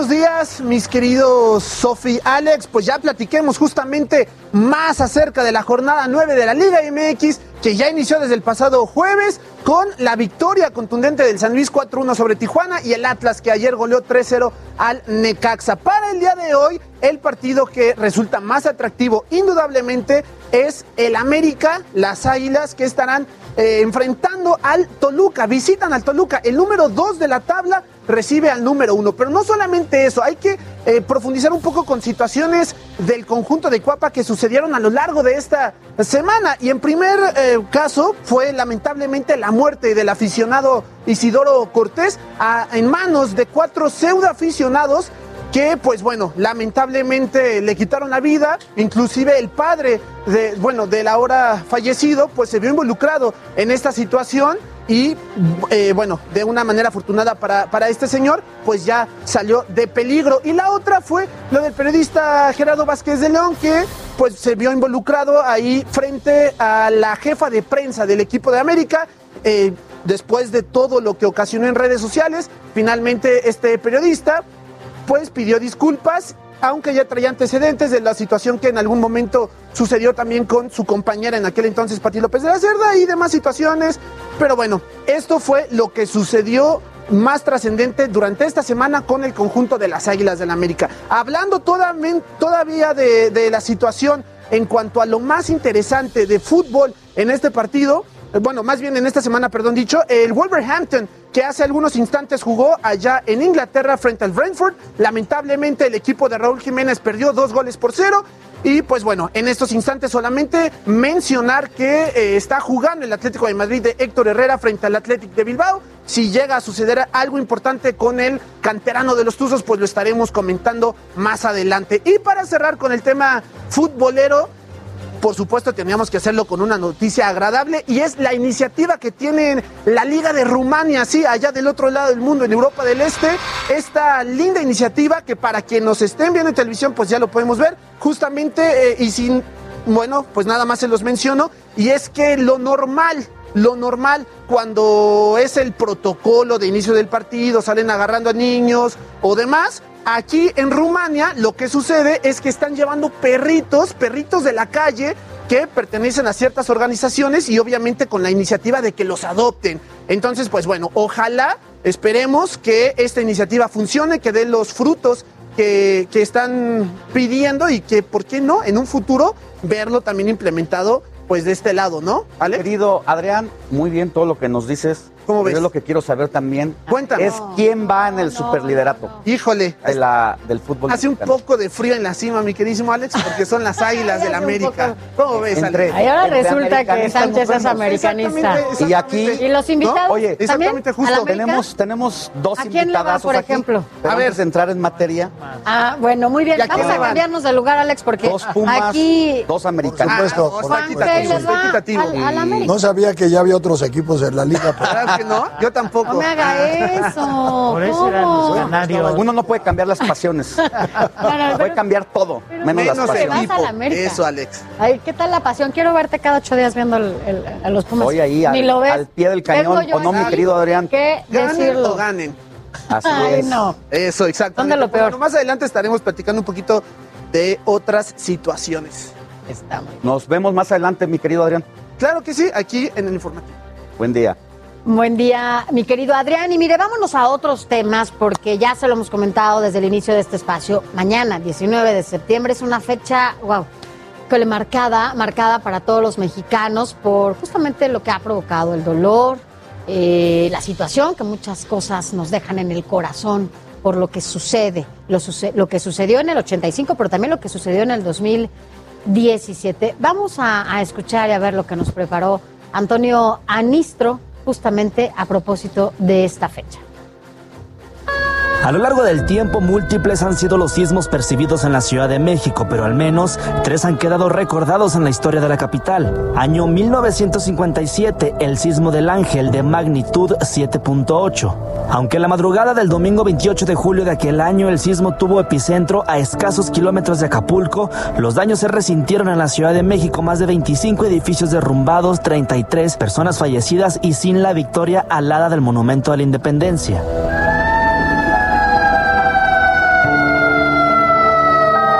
Año 1985, el llamado terremoto del 85 de magnitud 8.1, uno de los más devastadores que se haya tenido registro. El epicentro se localizó cerca del río Balsas, en Michoacán. Las zonas de desastre fueron el centro, sur y occidente del país, principalmente en la Ciudad de México. De acuerdo con el gobierno federal, el número preciso de muertos, heridos y daños materiales nunca se conoció con precisión. Existen estimaciones de casi 3.200, mientras que 20.000 fue el dato resultante de los cálculos de algunas organizaciones. Ni ninguna institución, mucho menos nosotros, declararíamos que se predice un sismo. Los sismos no se pueden predecir. Por lo tanto, siempre hay que estar preparados. 32 años más tarde, la historia se repitió. Año 2017, sismo del 19 de septiembre de magnitud 7.1. En cuanto a los daños, eh, pudimos eh, observar observamos que eh, corresponde a zonas similares a las que observamos en el sismo de 85 y algunas otras en la zona sur de la ciudad. Al igual que el terremoto del 85, nuevamente un 19 de septiembre otro movimiento azotó a la capital provocando el derrumbe de múltiples edificios y la muerte de más de 360 personas, entre ellas 19 niños y niñas del colegio Repsamen. Aunque similares en el día, de acuerdo con el Sismológico Nacional, el de 2017 fue 30 veces menos fuerte que el vivido hace 36 años. En aquella ocasión, los colapsos o derrumbes se daban en estructuras de hasta 20 niveles, mientras que en el ocurrido hace cuatro años se concentraron en inmuebles de 4 a 8 pisos. En días pasados las alertas resonaron tras un sismo magnitud 7.1 con epicentro en las costas de Guerrero. Sin embargo, expertos aseguran que septiembre no es el mes en que más tiembla, es en diciembre cuando han ocurrido con mayor frecuencia. Sin embargo, si nosotros eh, lo analizamos desde una escala más correcta, que es un- una escala de tiempo mayor, es diciembre, eh, el mes donde han ocurrido sismos de magnitud mayor o igual a 7 en los últimos 120 años. Estructuras como la Torre Latino han sido testigos del pasar de estos momentos que han marcado la historia de la ciudad, en los que hemos demostrado que en equipo nos volvemos a levantar. Antonio Anistro, Heraldo Televisión. Son estas fechas que uno no quisiera recordar, pero que tenemos la responsabilidad todos de enfrentarla y de estar preparados para una ocasión como esta y para platicar de lleno sobre la forma segura de actuar ante un sismo. Preparamos la siguiente mesa y con nosotros está Juan K. López. Él es presidente del Consejo Directivo de la Asociación Mexicana de Urbanistas y también está con nosotros Fernando Álvarez, integrante de la Brigada de Rescate de Topos, Tlatelolco. Bienvenidos a los dos. Muchísimas gracias, por la invitación. Gracias por estar aquí. Empezamos, Juan, si me lo permite, eh, un tema que tiene que ver la urbanidad, la Ciudad de México, zona altamente sísmica. Hemos tenido varios, varias experiencias y la pregunta es, ¿realmente estamos preparados? Bueno, muy buenos días. Antes que nada, eh, les agradezco mucho la invitación. Déjenme comentar algo. Yo creo que la Ciudad de México se ha ido preparando con el paso de los años, con el paso de las décadas. No hay que olvidar que en el año de 1905, eh, Porfirio Díaz puso en servicio la primera estación sismológica del país, en Tacubaya. Los sismos, como bien se señala en el reportaje, no se pueden predecir, pero sí cuando menos se pueden medir, se pueden cuantificar se puede determinar su origen y ese ha sido un gran avance. A partir de ahí surgieron otras nueve estaciones sismológicas en el país. Ahora bien, cuando se dan los sismos del 57, el sismo del Ángel, el del 85 y demás, hay cosas interesantes. Por ejemplo, la columna de la independencia, que fue construida para los, el, centenario, de la independencia en 1910, solo perdió al Ángel Digo, es una pérdida mayor, pero a raíz del 57 aprendimos que había que reforzar la estructura, que había que reestructurar la columna y funcionó perfectamente bien. ¿Qué es lo que vino después? Cuando el sismo del 85 hay muchas cosas que no sabíamos. Había un reglamento de construcción, que se modificó totalmente. Que se modificó de principio a fin para garantizar no solo la seguridad estructural de los inmuebles, mejorar la calidad de los refuerzos, sino también identificar las zonas de la ciudad que eran más susceptibles de riesgo que otras. Esto eh, permitió determinar cuáles eran las zonas que son susceptibles de sufrir un daño, cuáles no, cuáles eh, están protegidas y en cuáles hay que poner atención. No hay que olvidar que el origen de la ciudad es un lago, es una zona lacustre donde la parte centro de la ciudad era el islote donde se fundó Tenochtitlan. Era tierra firme. Es curioso cómo esa zona se ha ido hundiendo. Dicen que cuando vino el barón von Humboldt, eh, a principios del siglo XIX, él decía que el centro de la Ciudad de México estaba 10 metros arriba de la zona del lago que todavía existía. Hoy el centro de la ciudad está 10 metros abajo, de lo que eran los límites del lago. Ahora, hablando de esto, es sí tenemos esta, ah, y del reglamento que se modificó totalmente, no es el mismo del 85, ha habido varias cosas que se han modificado en este, en este sentido, es sí estamos, eh, o sí tenemos en la Ciudad de México, que es una zona altamente sísmica, ¿no? Pues no va a parar de temblar, pues, eh, estas construcciones adecuadas para los sismos en donde no tengamos tanta, tanta. Creo que el propio sismo del 85, siendo devastador, acreditó la buena calidad con la que se había construido la ciudad. Es decir, se habla de cifras que fluctúan de 10.000 a 40.000 fallecidos. Nunca se supo realmente. Pero lo que es cierto es que hubo una pérdida de más o menos 770 inmuebles, pérdida total, y daños por cerca de 5.000. Ahora, aquí lo interesante es que están construidos o estaban construidos en aquel entonces más de 50 mil inmuebles. Mm. Ahora, ¿en qué hemos avanzado? Bueno, primero en la producción de un reglamento de construcción bastante robusto que probó su eficacia en los sismos del 2017. Pero ¿qué sucedió? Los edificios en algunas zonas de la ciudad que son más bajitos que otros, desde el 85 probaron que al estar construidos en forma contigua, se mueven en forma diferenciada y esto provoca que choquen las estructuras. Ahora, al final del día, algo que ha sido maravilloso es que hemos aprendido a generar una gestión integral de los riesgos. Eso sí. Por ejemplo, hemos aprendido a identificar el riesgo, hemos aprendido mecanismos de prevención, de mitigación del riesgo, de recuperación de lo perdido y mecanismos de reconstrucción. Juan, y aquí justo en, este, en esta materia de la prevención, que eso es lo que tenemos que Trabajar. desarrollar, esa capacidad. Sin embargo, nos ha azotado eh, el, sis- los sismos como no quisiéramos. Y había unos chavos que estaban estudiando y ante la catástrofe nacieron como una brigada Había unos chavos como los- y son los topos. unos chavos. ¿Qué pasó Son unos en, chavos. en esta situación? Tuvieron que inventarse, reinventarse para afrontar una catástrofe. Voluntariamente, sí, pero al mismo tiempo involuntariamente.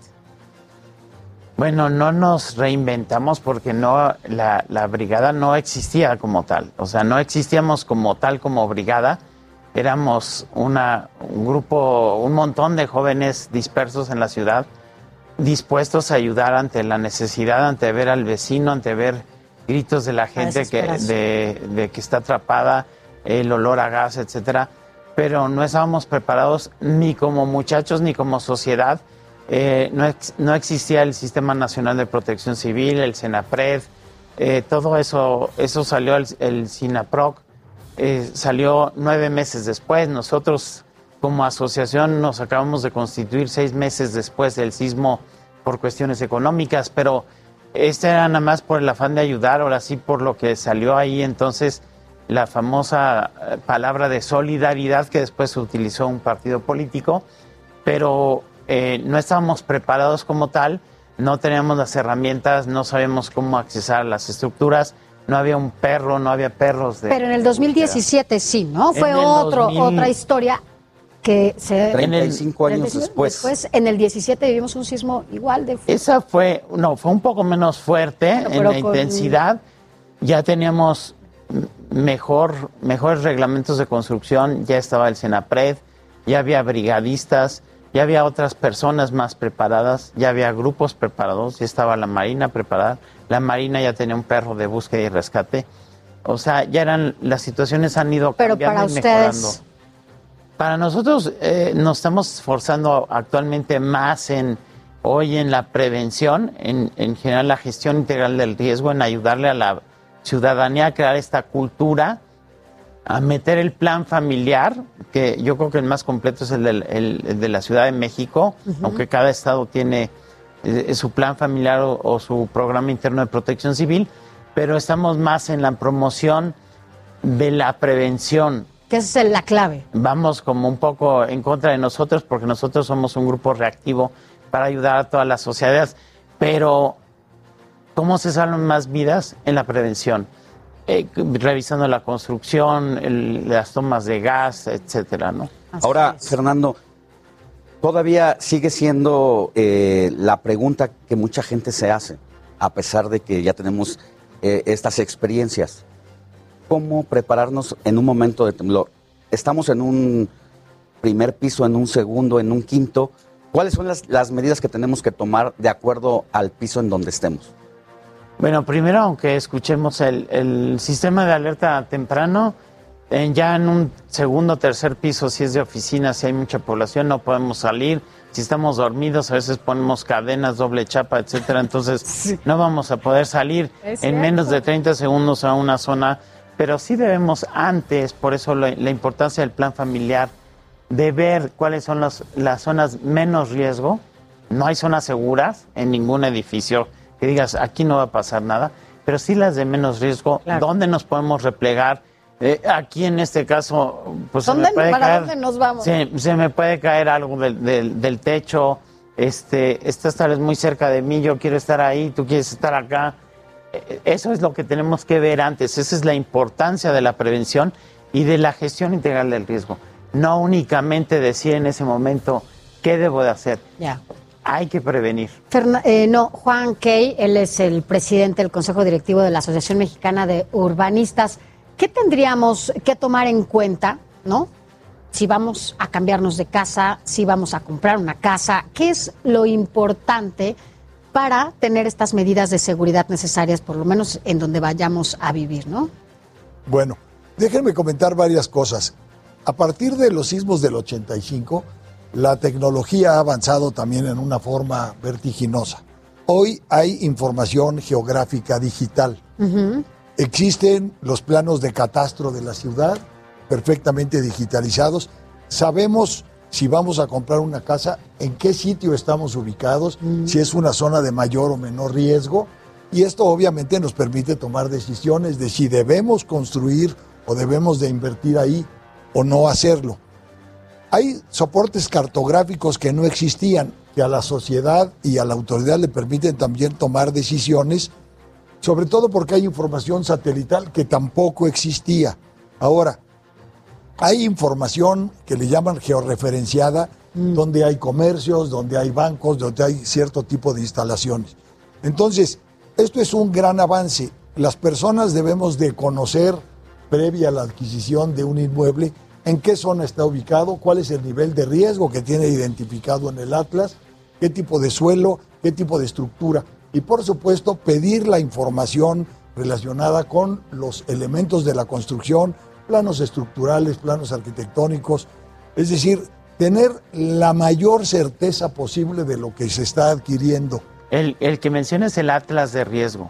Ah, ok. O sea, tener, y la mayoría de la información está disponible, revisar el Atlas de riesgo. Lo podemos buscar para quienes nos escuchan o un nos ven. Lo arquitecto, alguien que revise la construcción, eh, cuántos años lleva la construcción, si lleva el mantenimiento adecuado. No únicamente es llegar y me gustó la casa, que a veces es lo que pasa. El cascarón, está en, ¿no? Este, está en un no lugar bonito, está un parque cerca. Hay muchos factores que inciden y, y hasta las lluvias, inundaciones, socavones. Eh, La protección civil no es únicamente sismos, hoy nos Claro. atiende más los ¿Qué sismos. pasó en el Chiquihuite? Pero la gestión integral del riesgo se enfoca a todos los agentes perturbadores o este, provocados por el hombre. Claro. Hay, hay algo que vale la pena comentar. Por supuesto, la ubicación de las edificaciones debe de estar en sitios autorizados para ello. Ustedes saben, recientemente se demolió por órdenes del gobierno de la ciudad una edificación que estaba construida ilegalmente sobre la zona federal de la presa de Ansaldo, en, la- en el anillo periférico. Esa ilegalidad hay que verificar previo a la adquisición de un departamento, Claro. de una oficina, que no exista. Existen documentos para acreditarlo. Es importante. Otra cosa que yo señalaría en complemento a la prevención. A ver, algo que nos falta aprender es cómo organizarnos entre vecinos para el manejo de víveres, para el manejo de agua, para conseguir herramientas. No hay claros eh, elementos de difusión entre vecinos a quién acudir. Ok, logré salir. ¿Ahora Mi qué hago? Está dañado. ¿A quién acudo? ¿A quién llamo? Resulta que los teléfonos no funcionan, resulta que las oficinas públicas también se dañaron. No hay una continuidad de la acción. Pareciera que todo termina con la alerta sísmica y con las pruebas de desalojo.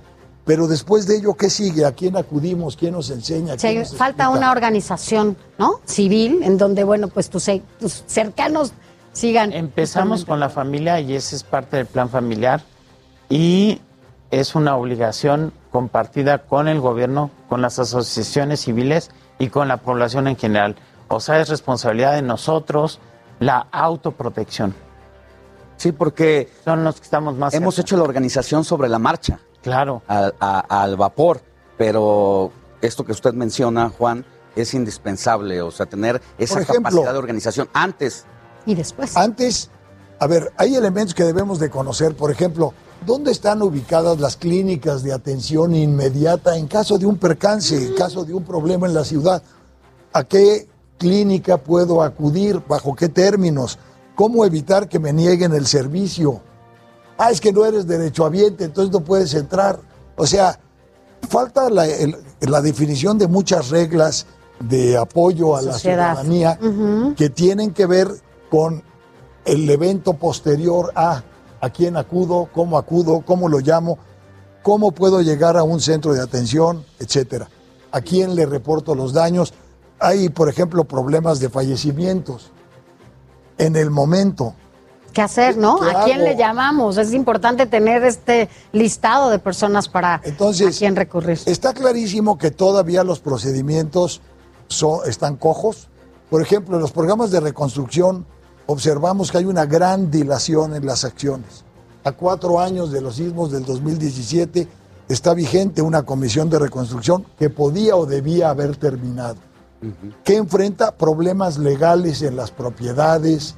Resulta que el señor que dice que vivía ahí no vivía ahí, problemas de escrituración, etcétera. Hay mucho trabajo por hacer todavía en la ciudad. Pero nos deja una muy buena tarea. Creo que es importante que la sociedad nos organicemos, vecinos, entre vecinos, para que en el momento de que pase alguna situación como un sismo, pues podamos, eh, mañana hay a las once y media un simulacro y debemos de atenderlo, no dejar que pase como si nada, ¿no? Gracias, gracias. Muchas gracias, Fernando Álvarez. No, Muchas gracias. contrario, gracias. Juan Key. Muchísimas gracias. Platiquemos seguido para meter este tema en la ciudadanía. Gracias. Y bueno, pues como ya es muchísimo costumbre, gusto. el macro simulacro conmemorativo de estos dos terremotos se va a llevar a cabo este 19 de septiembre a las 11.30 de la mañana. Participemos en esta actividad para reforzar las medidas básicas ante las emergencias y prevención, que eso es lo que hace la diferencia. Vamos a una pausa y volvemos con mucha más información.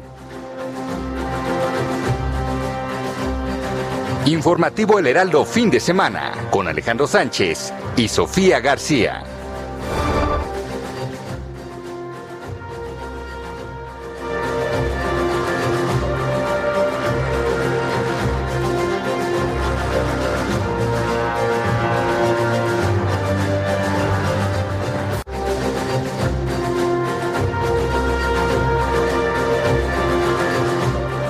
Gracias por continuar con nosotros. Recuerde que vamos a estar aquí a través del Heraldo Radio y de manera simultánea a través de esta imagen por el Heraldo Televisión hasta las 10 de la mañana. Quédese con nosotros porque todavía falta mucho que compartir con ustedes que seguramente ya está en casita desayunando o despertando. Despierte con nosotros aquí que vamos a informarle. Pero mire, déjeme comentarle cómo van los números en cuanto al COVID-19. Y es que la Secretaría de Salud de la Ciudad de México confirmó 3.552.983 casos positivos y un total de 270.538 defunciones, estimó esta Secretaría que son 503.440 casos sospechosos actualmente de COVID-19. Así, y en más información precisamente sobre la COVID-19, le informo que sobre el plan de vacunación, la Secretaría de Salud ha aplicado hasta este momento 94.3 millones de dosis en mayores de 18 años para un total de 156.275 vacunas aplicadas tan solo en la última jornada, mientras que 41 millones de personas ya completaron su esquema de vacunación, me cuento entre ellos. Así es, nos contamos, Alex. Y mire, la Ciudad de México permanecerá en semáforo amarillo durante la semana del 20 al 26, es decir, esta semana que viene de septiembre. Em, las medidas sanitarias continuarán tal y como hasta ahora, es decir, aforos máximos permitidos, horarios restringidos para la apertura de actividades económicas y también en establecimientos mercantiles. No deje de utilizar, eso sí, su cubrebocas si es que sale de casa, porque sin duda esto y el lavado de manos son las medidas más importantes para protegernos del COVID-19.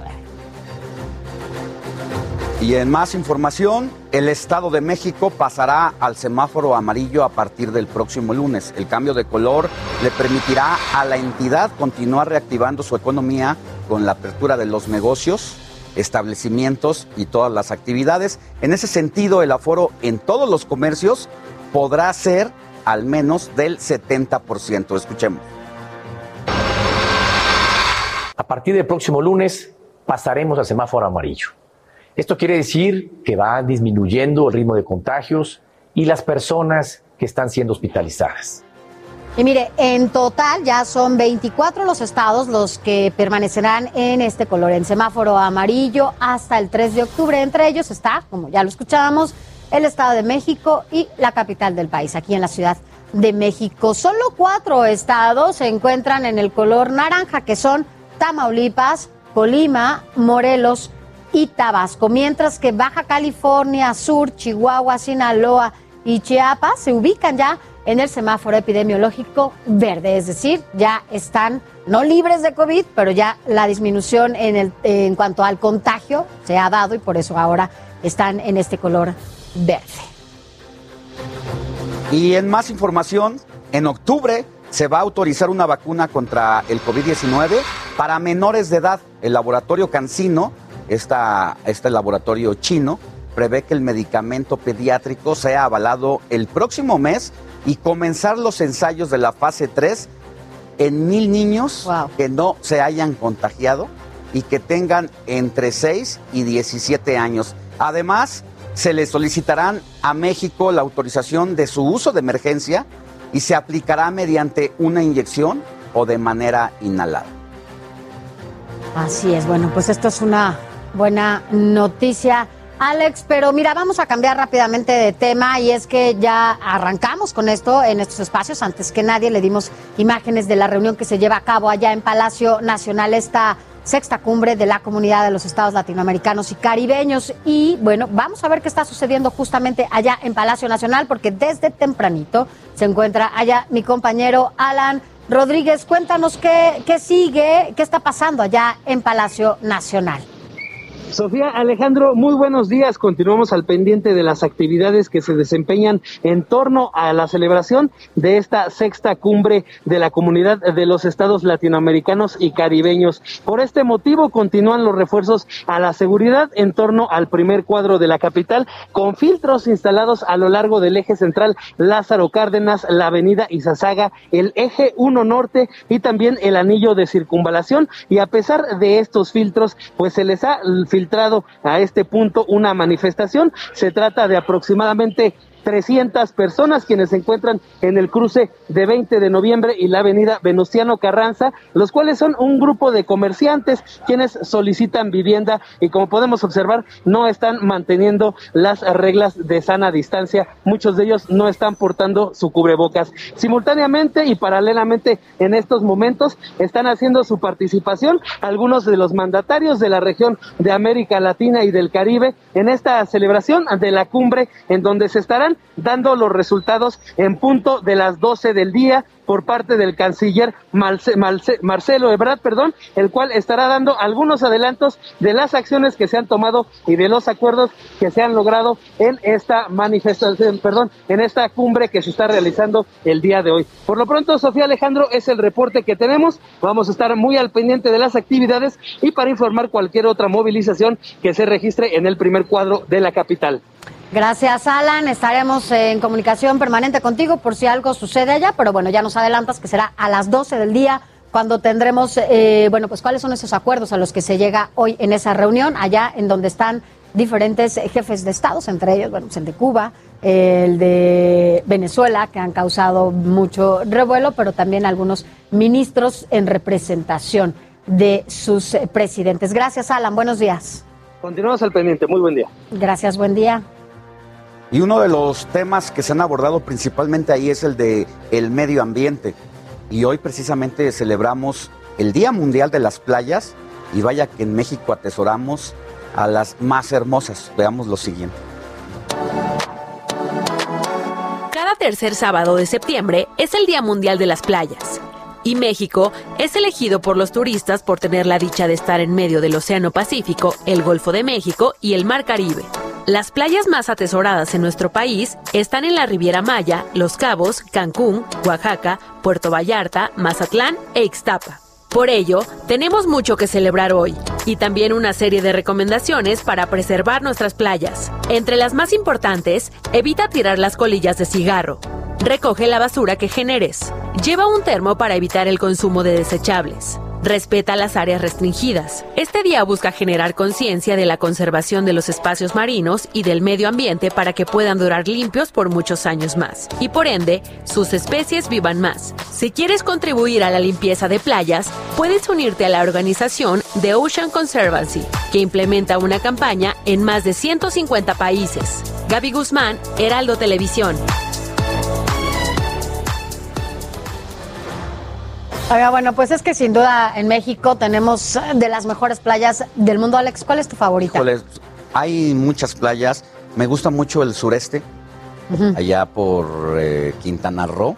Esa parte me gusta, me gusta. Me gusta, pero me también es Los Cabos, ¿qué te parece? Ay, los cabos, a mí me encantan los cabos, también me gusta mucho el Caribe, pero sin lugar uno, eh, a dudas, eh, uno de los rincones favoritos, o de mis rincones favoritos, es Holbox. El Caribe siempre va a ser un lugar favorito para mucha gente, incluso para los extranjeros. Así es. Este, así que bueno, pues así las cosas, yo me voy a Holbox o me voy a, a- al Caribe. A Oye, pero unos días, ¿no? ¿O qué? no hemos dado nuestro WhatsApp que nos pueden escribir al 55 91 63 51 19. Repito, para quienes nos están escuchando a través de las distintas frecuencias radiofónicas por el Heraldo Radio, 55 91 63 51 19. Coméntenos cuál es su playa favorita. Tenemos muchas, pero ¿con cuál se queda usted? Así es, yo con Holbox, allá en el Caribe. Cuéntenos. Pero bueno, pues ya después de tanto abandono, ¿verdad? Porque hay que decirlo, nos abandonaron porque se fueron a la playa, hablando de playas y hablando de vacaciones. Bueno, más Va, se fueron, o sea, así como si no importara el informativo fin de semana. Por fin vino Héctor Escalante, nuestro colaborador de música. ¿Cómo estás, Héctor? ¿Ya te dignaste a venir o cómo? Hola, Sofía, hola Alex. No, pues yo bien listo, pero de pronto circunstancias que pasan. No, no me fui a la playa, fui a Morelia.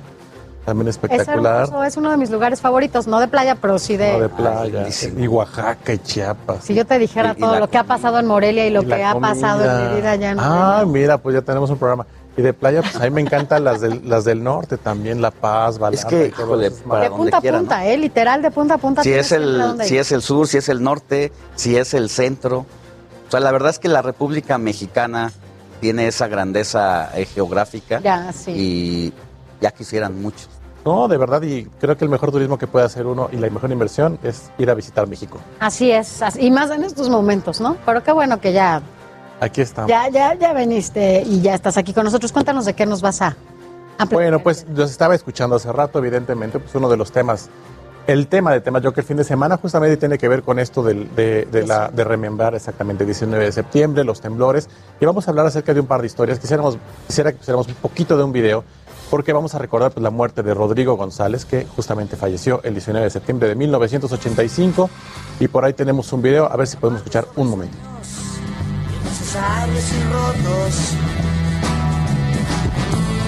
Prisionero iluso de esta selva cotidiana.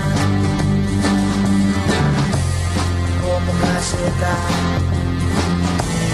en el viento. Vuelo imaginario sobre historias de concreto. Apego en el mar de las voces hartas. Muy clavado en momentos de semánticas gastadas. Igual si fuera una nube escupida sobre el cielo. Ese tonito, ese tonito de esa, esa época del rock and roll. Muy parecido a lo que en su momento fue Bob Dylan, ¿no? También. Pero bueno, Rodrigo González es uno de los eh, pues rockeros y me parece cronistas más importantes de la Ciudad de México en ese momento. La verdad, para quien no haya escuchado a Rodrigo González, su parte de su disco- discografía, él solamente gusta, ¿no? pudo. Que mucho yo- A mí me gusta Rodrigo González. Él solo grabó un cassette en su momento. Eh, pues cuando justamente hemos platicado la época del rock estaba satanizada. Hablábamos, bueno, muchos años antes del tema de lo de, de lo de Avándaro, pero pues ese, ese, esa parte de satanizar a la música duró muchos años. Rodrigo González, un músico que junto con otros hizo esto que se llamaba el rock rupestre, ¿no? Y también, bueno, pues después de su muerte se editaron varias canciones, entre ellas Metro Valderas, que hizo muy Mm. famosa el Tri en su momento, pero de verdad vale mucho la pena regresar acerca de lo que es Rodrigo González. Hay una estatua justamente conmemorativa en el Metro Valderas. Y por otro lado, esa es la parte pues eh, que quería contar acerca de uno de los músicos que a mí me gusta mucho. Escúchenlo, por favor. Y la otra parte, la solidaridad que se dio justamente, y lo platicaban hace rato ustedes, eh, eh, con sus invitados, de, que se dio justamente alrededor del temblor, ¿no? Ahí hay una De ambos, agrupación de ambos, justamente. Pero bueno, pues en el 85, como bien decían, estábamos en pañales, no había nada, hubo desplazados, hubo campamentos, tú también, tú también, hubo, hubo campamentos y a partir de ahí, pues se dio eh, el origen de una de las agrupaciones más importantes del rock mexicano, que era Maldita Vecindad, que justamente ellos empezaron a tocar. Ya venían, ya se habían hecho, digamos, como banda, pero justamente empiezan a tocar en esos campamentos solidarios, pues para alegrar a la gente, justamente, como bien decían hace rato, pues aprender, ¿no? Porque no había nada. Entonces, justamente a partir de ese momento, pues es como se da Maldita Vecindad, que es uno de los grupos más importantes también de la generación del rock. Fíjate que yo hace poco estaba haciendo una remembranza de este grupo que es una de mis bandas eh, mexicanas favoritas y veía la evolución que han tenido los chavitos que eran. El Rocco estudió ciencias de la comunicación, iba a la UNAM, era, era estudiante, pero ya había arrastrado el lápiz durísimo y ya habían hecho arreglos y la verdad es que aparecieron en esta escena y rompieron. eh, hay un antes también y un después. Ya venía de esa, de esa banda de Molotov, tal, tal. Pero es impresionante lo que lograron estos chavos.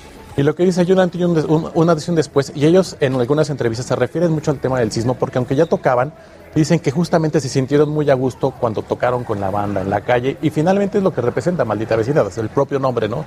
Maldita Vecindad, estas vecindades justamente de la Ciudad de México, y creo que eh, pues es para mí también una de las principales bandas en la historia. Y también son unos cronistas, ¿no? De la Totalmente. Hacen, hacen crónicas de sus vivencias urbanas y hay que escucharlos. Completamente, creo que esa es la analogía justamente. Rodrigo González por un lado, Maldita Vecindad por otro. Oye, y nada más para cerrar, y porque estamos recordando a Rodrigo González, es porque también él, él falleció en los en el sismo. En el sismo del 1985, por ahí hay una anécdota muy chistosa que dicen que murió de un pasón de cemento, porque pues se le vino, él, se le vino al edificio. En un tono de broma, yo sé Yo- que, pero bueno, ellos lo cuentan, ellos lo cuentan, cruel. ellos Ajá. lo cuentan. Y sí, justamente muere pues como 20 mil personas que se dice que fallecieron, porque el gobierno Sí, no dijo hay. que fueron 1900 cuando rechaza la ayuda.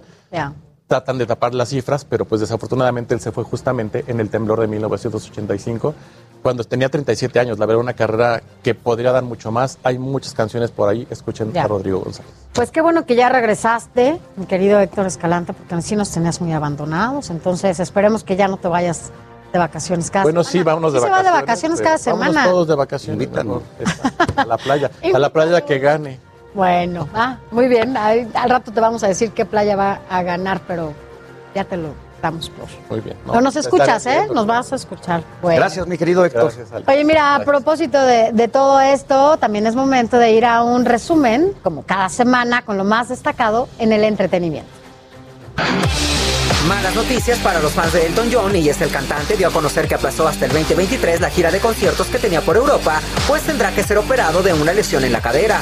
El también compositor prometió a sus seguidores que el tiempo de espera valdrá la pena, pues les dará un show como ningún otro en su carrera. La que dejó a más de uno con el ojo cuadrado fue Isa González, y es que la mexicana deslumbró con su belleza en la alfombra del Met Gala de este año, misma que vio desfilar a grandes figuras del espectáculo y la moda como Tom Ford, Kim Kardashian, Maluma, Serena Williams, Jennifer López y Camila Cabello. Todo parece indicar que la vida de Britney Spears está dando un giro de 180 grados. Y es que luego de cinco años de relación, el modelo y actor Sam Asghari le pidió matrimonio a la princesa del pop. La pareja confirmó la noticia a través de sus redes sociales.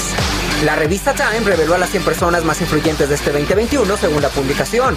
Recordemos que la lista se elabora desde 1999 e incluye a personalidades del deporte, el entretenimiento y la política. En esta edición destacan el príncipe Harry y su esposa Meghan Merkel, la tenista japonesa Naomi Osaka, la cantante estadounidense Dolly Parton, Joe Biden, Scarlett Johansson, Bad Bunny, Kamala Harris y Mario Draghi. A 26 años de su trágica muerte, Selena Quintanilla sigue siendo recordada por chicos y grandes.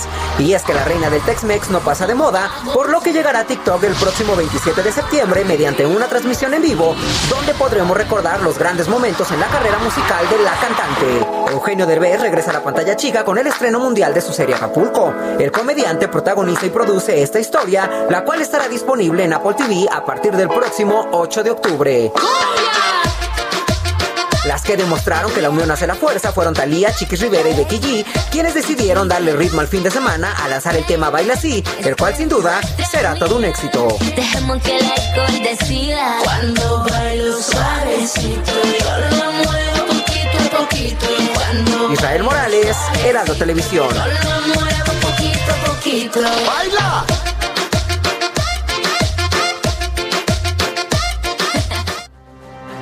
Mire, vámonos a, a otros temas. La semana pasada platicamos con el químico Luis Manuel Guerra, quien justamente comentó que aquí en México contamos con una verdadera infraestructura para reciclar nuestros residuos.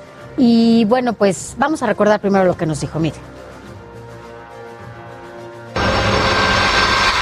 No tenemos ninguna planta de termovalorización para tratar los residuos biológicos infecciosos. Dijo, no tenemos, corrijo, esta, esta infraestructura, ya lo decía él.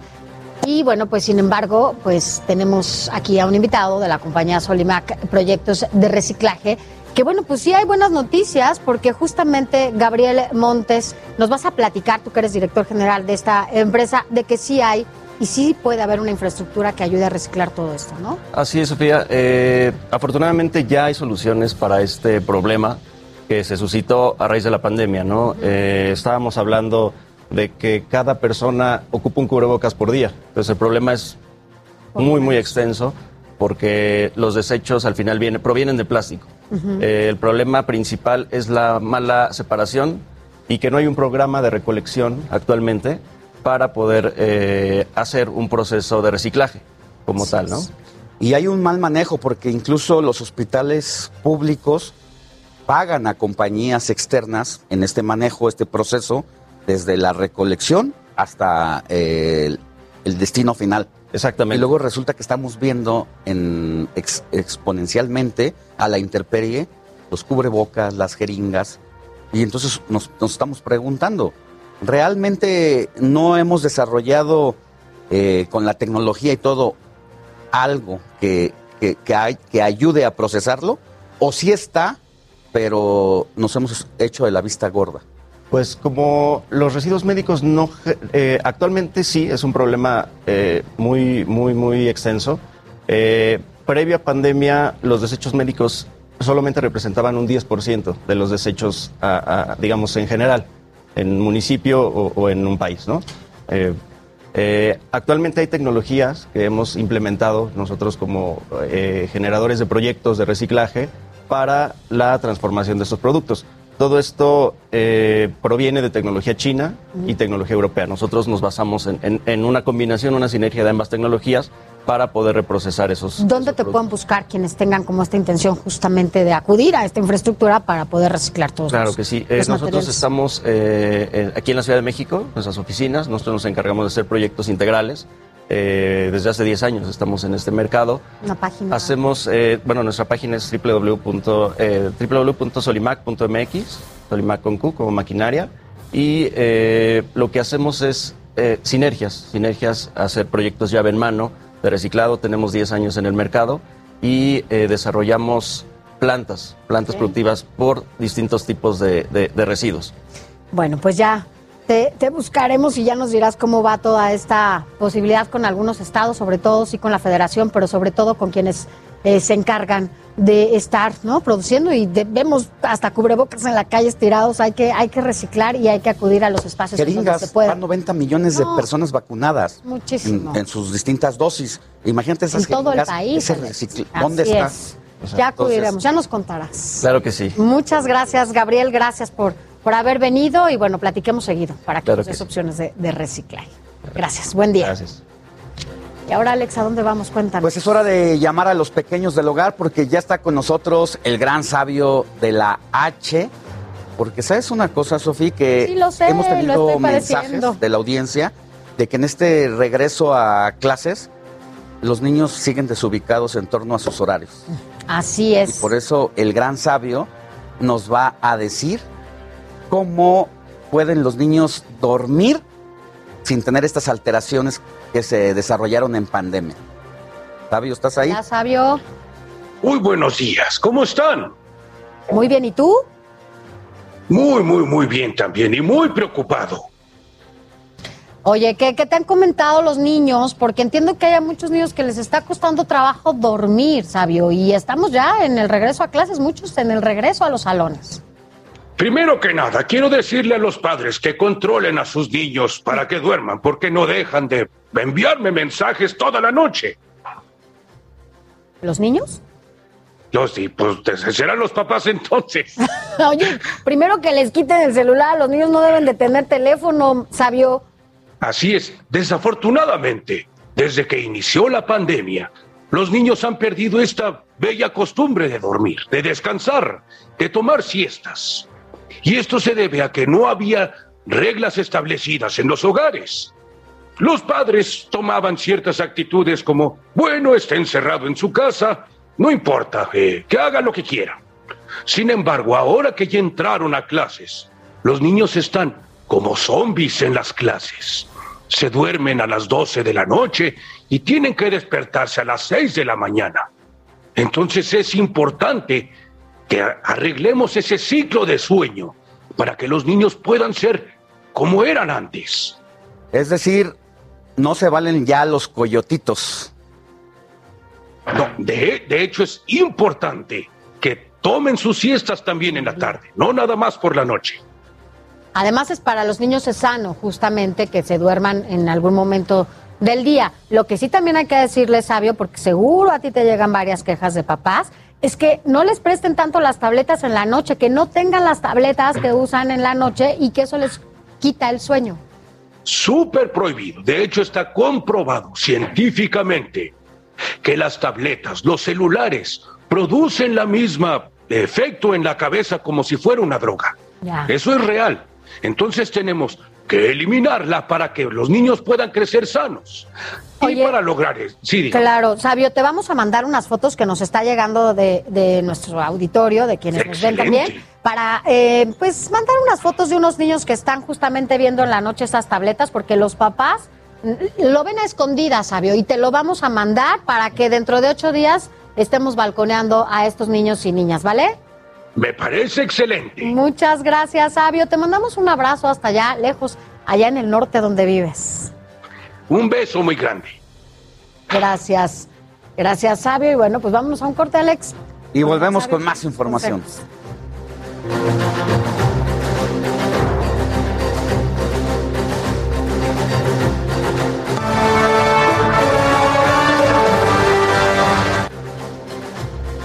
¿Cómo ves, Sánchez? Ya estamos aquí viendo. Ya estamos de- de regreso. quién- las playas, es que nos quedamos con el tema de las playas. Bueno, ya nos están llegando mensajitos de la audiencia de cuáles son sus playas Y preferidas. Se los vamos a decir, vamos a leer esos comentarios. Y agradecemos que siga con nosotros a través del Heraldo Televisión y también por las distintas frecuencias radiofónicas a lo largo y ancho del país.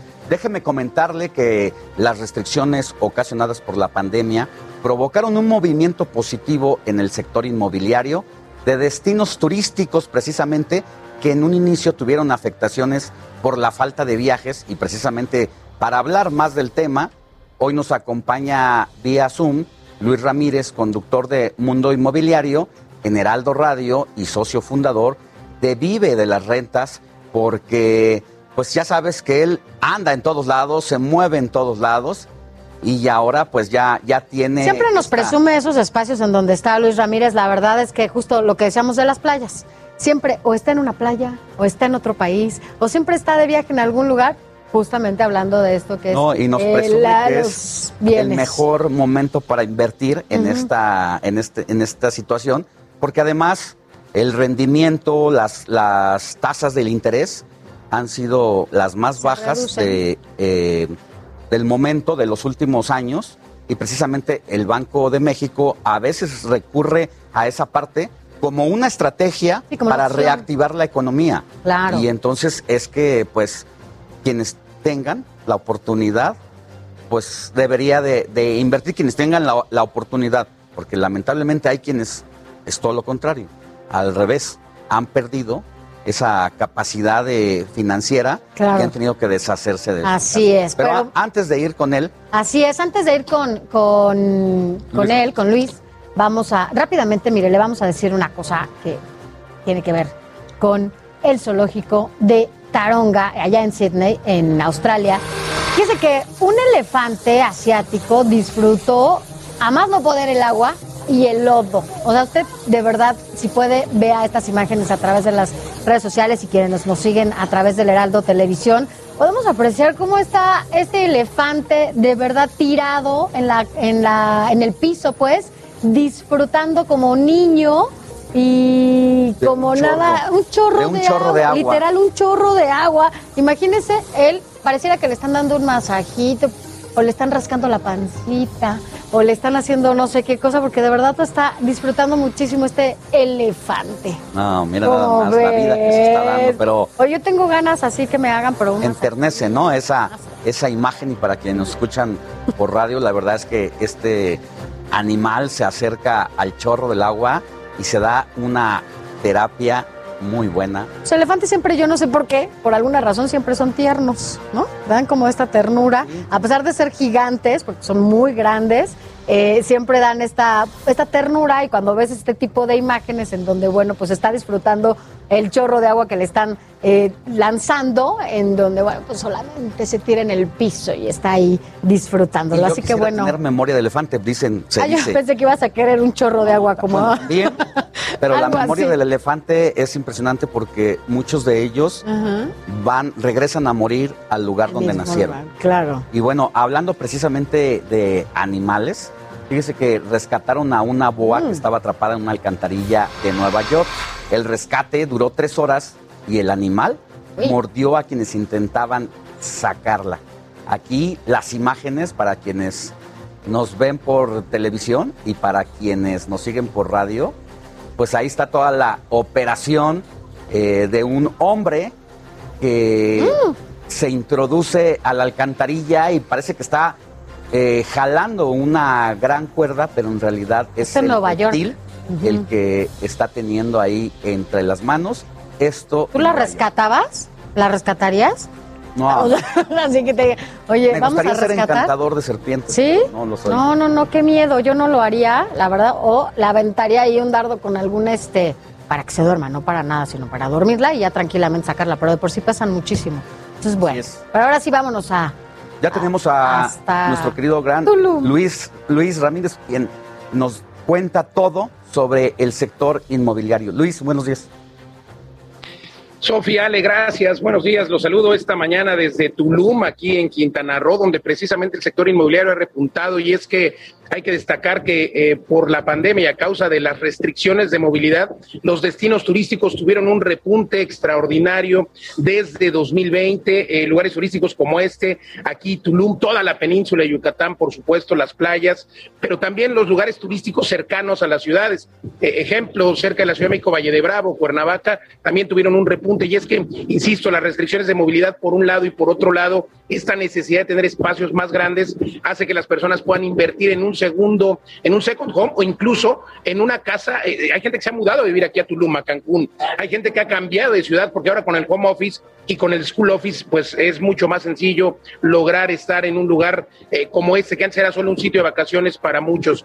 Entonces, bueno, pues hay muchas oportunidades muy, muy interesantes. Sofía Ale, que esto es de lo que hablamos en mi programa. Mundo Inmobiliario, hoy a las 4 de la tarde aquí por El Heraldo, igualmente los jueves 10 de la noche, y es que aquí justamente en vivelarrentes.com, en nuestra empresa inauguramos el pasado 15 de septiembre un edificio con 106 departamentos aquí en Tulum, eh, donde está habiendo un crecimiento extraordinario, vienen megaproyectos como un aeropuerto, viene por supuesto el tren Maya del que tanto se ha hablado, y bueno, pues es una oportunidad para invertir, porque quien invierta ahora sin duda tendrá una muy, un muy, un muy buen salto de ganancia de capital eh, en un futuro cercano, cuando estas mega obras como el tren Maya estén terminadas. En ese orden de ideas, pues bueno, exhortar a eh, los televidentes y los radioescuchas que puedan eh, ver y- e identificar estas oportunidades para invertir en un destino turístico, como lo es, insisto, Tulum, Cuernavaca, Playa del Carmen, en fin, todos estos lugares extraordinarios que tenemos en nuestro México, que se han vuelto extraordinarios también para y accesibles para los mexicanos. Aquí te puedes además encontrar una propiedad, por ejemplo, en Tulum, desde 150 mil dólares,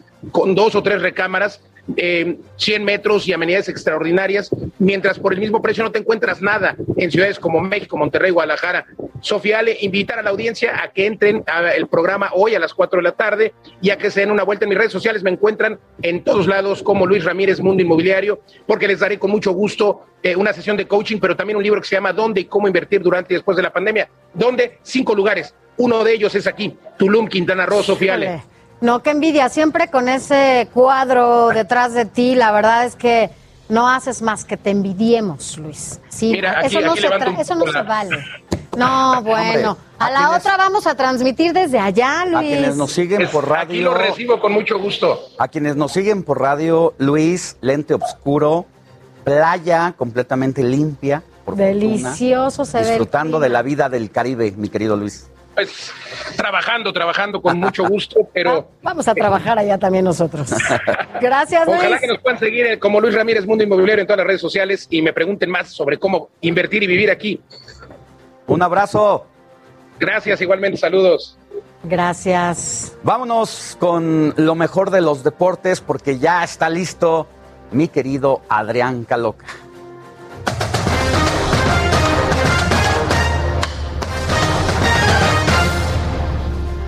Complementemos la información este fin de semana con respecto al mundo de los deportes. Ya hablamos un poquito de fútbol, de toda la situación nacional e internacional. Pues ahora vámonos al béisbol, al deporte que esta semana nos dejó un campeón en nuestro país. Y es que vimos esa final realmente histórica en donde al final los Toros de Tijuana le sacaron la serie del Rey 4 a 3 a los Leones de Yucatán. Hay que recordar que hace pues siete días, el fin de semana pasado, hablábamos de que era inminente el campeonato de los Leones. Iban ganando 3 a 0 y de repente en el cuarto, quinto, sexto y séptimo partido, los Toros de venir de cero le dieron la vuelta, algo que no había sucedido salvo hace justamente 40 años en la serie de 1971, cuando los Charros de Jalisco se impusieron con esta misma situación ante los Zaraperos de Saltillo. Entonces, pues bueno, los Toros hicieron esta gran hazaña que queda escrita para la historia del béisbol de nuestro país. Y pues bueno,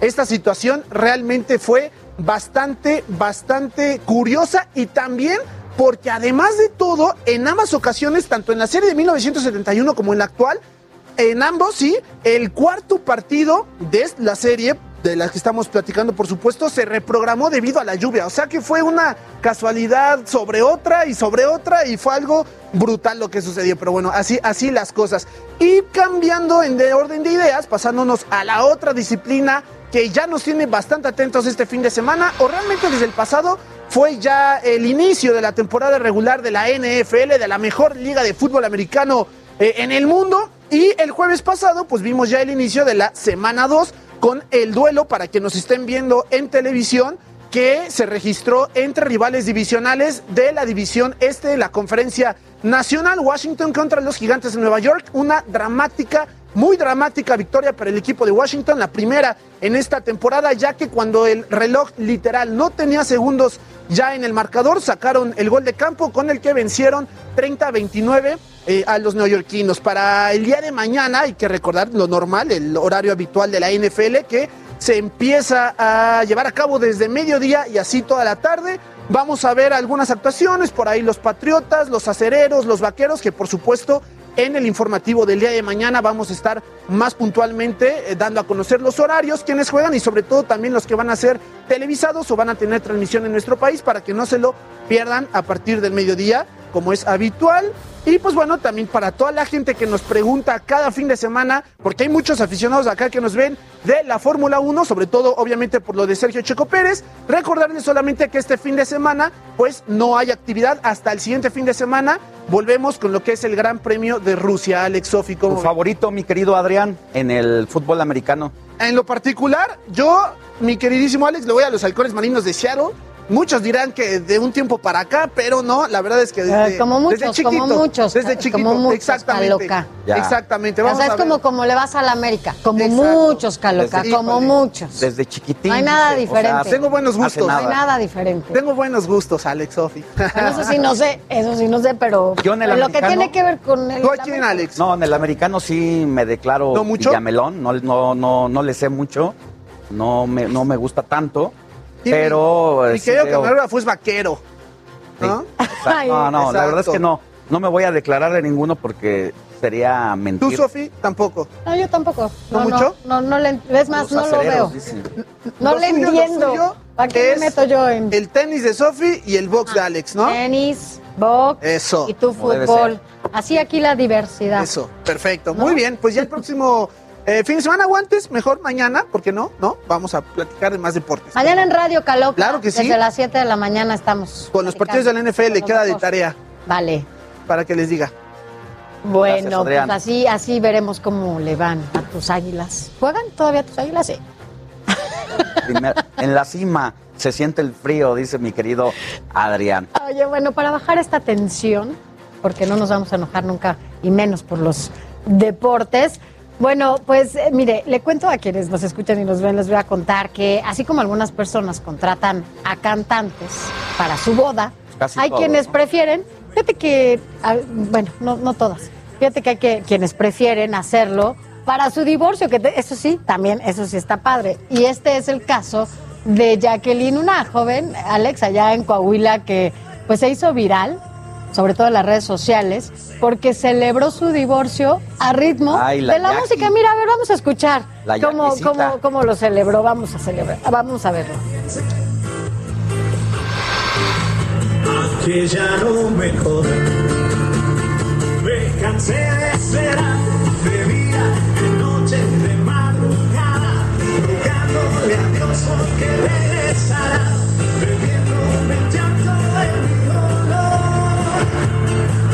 divorcios, ¿no? Así, mira, de buenas, con un cantante al lado.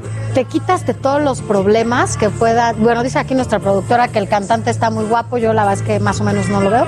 Pero eh, la verdad es que pues es una buena noticia, Con todo ¿no? respeto, Se con todo rompe. respeto a la yaquecita, que es la chica que está celebrando, Bailando.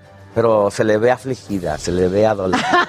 Ay, se sí. le ve adolorida, en realidad. ¿Cómo no? Creo que no está festejando tanto. Bueno, yo, yo creo que yo sí me, me gustaría, si en algún momento me, me divorcio, eh, así este, celebrarlo de buenas, ¿no? Porque yo sé que para muchos es la tristeza, eh, es una tristeza total, pero para otros es, pues, es una buena noticia.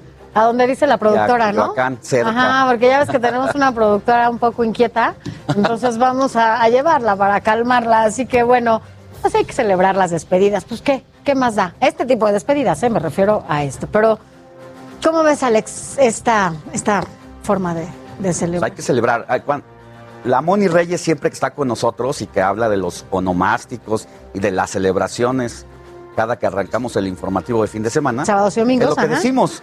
También hay que festejar los divorcios, justo. Así es. Entonces, Las separaciones son siempre sanas, Ah, pues son así otros- que bueno, ¿no? Son, son otros momentos. Vamos con otra información. Si usted tiene mascotas y vive en la alcaldía Miguel Hidalgo, ponga mucha atención, porque del 19 al 25 de septiembre se va a llevar a cabo la Jornada Nacional Antirrábica para perros y para gatos. Los puntos de vacunación serán el Parque Celesiano, en la colonia Anáhuac y en el Panteón Francés. Importantísimo, ¿no? Que lleven ahí a sus, a sus perritos. Y mire, en más información, el centro histórico tendrá nuevos puestos de periódico. Esta es una muy buena noticia. En total, bueno, pues serán intercambiados 93 de 286 puestos para que este tipo de negocio pueda justamente sobrevivir a las innovaciones tecnológicas. Y es que la mayoría de los diarios, usted lo sabe también, incluso eh, quienes nos leen a través de las páginas del Heraldo de México, bueno, también hay una parte digital importantísima porque es parte también de la actualización de los medios de comunicación. Y esto, bueno, Claudia Sheinbaum, jefa de gobierno de la Ciudad de México, habló sobre este tema y dijo que el presupuesto proviene de un fideicomiso que estaba abandonado. Mire, vamos a escuchar lo que dijo Claudia Sheinbaum. Ya no solo es puesto de periódicos, sino también muchos otros artículos que puedan vender eh, y de tal manera que puedan sobrevivir, mejorar las condiciones de vida y mejorar también pues, el centro histórico de la ciudad. Y bueno, antes de despedirnos, le cuento que la Ciudad de México ya tiene su propia oficina turística portátil. La idea del nuevo servicio es complementar la información que ofrecen los guías turísticos con el beneficio de que todo se hace en tiempo real. Es decir, que la herramienta le podrá mostrar las ubicaciones de sitios de interés turístico, igual que la cartelera cultural y deportiva del momento. Así es. Y a propósito, a propósito, bueno, pues es fin de semana, usted lo sabe, y Eduardo Marín siempre nos tiene las mejores recomendaciones. Eduardo, como siempre, gracias por estar con nosotros. Buenos días. Buenos días, Sofía. Buenos días, Alex. Encantada de estar con ustedes. Perdón, pero bueno, hoy vamos a comentar, a recomendar una película mexicana que es innegablemente eh, relevante, valiosa, que se estrenó este fin de semana. Se trata de Noche de Fuego. Eh, una película que estuvo recientemente en el Festival de Cannes, recibió un reconocimiento ahí en una sección paralela y es una historia sin duda de alto impacto, muy valiosa, sobre la violencia ocasionada por el crimen organizado, un conflicto que lleva ya varios años en nuestro país, y su mérito, su valor, su importancia es precisamente el enfoque humano que ofrece el relato, las consecuencias en las eh, de la violencia en las en la población civil, en las personas inocentes, cómo sucedía con la serie eh, Somos de Netflix, aquí también comentamos, es esa mirada a la gente inocente, a las víctimas, a los que sufren sin deberla, a los indefensos. Es una eh, historia que aborda la mirada a la violencia a través de tres personajes femeninos cuando son niños y después ya cuando están eh, entrando a la, a la adolescencia de estas tres chicas. Es una historia de sobrevivencia, es una historia de amistad. Está dirigida por Tatiana Hueso, que ganó hace un par de años el Ariel de Mejor Dirección por el documental Tempestad. De hecho, esta es su primera película de ficción, es decir, hablada, aunque la historia que nos cuenta es completamente realista, creíble, eh, verosímil es eh, le falta quizás cierta pericia narrativa, a veces el ritmo luce un poco alentado, pero es toda una experiencia que vale muchísimo la pena. Esta película mexicana, Noche de Fuego, que se estrenó este fin de semana en la cartelera, en los cines, y está basada en la novela de la escritora estadounidense eh, Jennifer Clement, que se publicó hace nueve años, que se titula Prayers for the Stolen, es decir, como plegarias para los robados que ella, ella fue presidenta del Pe- PEN Club de la Asociación de Periodistas, tanto en la sección México como internacional, es estadounidense, pero tiene eh, de origen mexicano, y la película es, sin duda, repito, toda una experiencia que hay que ver, Noche de Fuego, está en la cartelera, película mexicana. Pues va, vale la pena eh, si es una recomendación tuya, como siempre, pero nos ibas a comentar otra también. Eh, Bueno, eh, lo convoqué de Sofía contigo la semana pasada. Me quedé Cenicienta, esta película que está en Netflix, que a ti te gustó mucho. Mira, aquí estamos viendo escenas en, aquí en el Heraldo TV. Esta, es una eh, versión totalmente innovadora. ¿Verdad que sí? Del cuento clásico de Cenicienta. Me gustó, mira, es, es muy amena, se disfruta, es innovadora, eh, es fresca, tiene sentido del humor, es decir, es amena, tiene canciones muy modernas, desde que van desde Queen y Madonna y para los que les gusta la música. El- sí, la historia puede resultar muy simplista, pero es agradable, es agradable, se disfruta, realmente pasa uno un buen rato y es una versión completamente diferente, eh, acorde a nuestros tiempos del cuento clásico de Cenicienta, pero sobre todo a mí me gustó más allá de las implicaciones de que ya echan a un lado ya el rol eh, más machista de, de- de dominio masculino, es precisamente que es una historia agradable, con humor, muy fresca y una gran innovación musical. Mira qué tan agradable que ya la vi cuatro veces, Marín. No, porque se cuatro ve- veces. Y mira que no, no por decisión propia, pero bueno, ahí la he visto. La verdad es que me gusta y cada vez que la veo la canto. No voy a decir de qué se trata ni nada, ¿verdad? Porque es, como lo dices, es una historia Bueno, pero todos diferente. sabemos que es el cuento tradicional, ¿no? De hadas, donde esta, esta persona, la protagonista, tiene que lidiar contra las hermanastras y la madrastra, ¿no? No, ah, sin duda. Y aquí la innovación es la, el concepto musical eh, que con, canciones modernas y es una propuesta sin duda muy diferente, pero con dosis de humor, basada en la esencia de la historia, pero con eh, unas, digamos, un planteamiento temático diferente, pero disfruta, es muy agradable. Así es. Pues, Gracias, Eduardo Marín. Un abrazo. volver a ver. Gracias, Marín. Bye. Bye. Y Pues, bueno, antes de irnos, que ya casi llegamos al final de este informativo de fin de semana, vamos a regresar rápidamente a la cumbre de la comunidad de estados latinoamericanos y caribeños, porque en estos momentos México es la capital de América Latina y veamos qué está sucediendo en vivo. Con nuevos recursos Estamos viendo, ¿no? Imágenes, imágenes de esta sexta cumbre eh, de la CELAC, que ya nos decías, Alex, aquí en la Ciudad de México. Y bueno, eh, están ahí eh, jefes de Estado, ministros, representantes de cada una de, de sus naciones. Y eh, en este momento Y están es que la, la importancia de este evento es que tienen que salir con conclusiones los jefes de Estado Exacto. para los temas más importantes y los desafíos que hay en torno, por ejemplo, al medio ambiente. El reto de Ahí retos, tenemos ¿no? todo un reto porque algo no estamos haciendo bien y no queremos transitar todavía de los petroquímicos a las en- energías alternativas. Así es. Nosotros estamos siendo eh, el centro de atención y de discusión, pero tenemos que tomar decisiones importantes en torno a esta Y situación. con esto México, hay que decirlo, da un paso importantísimo en materia diplomática, ¿no? Vamos un paso adelante. La Ciudad de México es hoy la capital de América Latina y bueno, sin duda eh, se refuerzan pues las relaciones en la región. Y hay que decirlo también, México es uno de los líderes en esta, en esta región y sin duda en estos momentos importantísimo que se lleve a cabo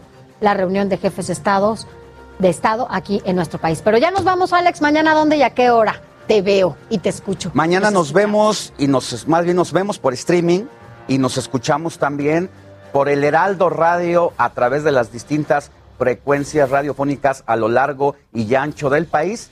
Ya sabe, a través del 98.5 de FM en el Valle de México, porque la noticia no descansa. Nos escuchamos mañana y los dejamos con esta información de esta cumbre de jefes de Estado de América Latina. Así es. Hasta mañana. Y bueno, también al elefante para quienes nos siguen y nos ven por radio y televisión, vean este elefante. Yo me voy a ir ahorita a que me hagan Un spa, una cosita así, algo así. un Gracias. masaje con el chorro de agua. Gracias. Gracias. Mañana nos escuchamos. Hasta mañana.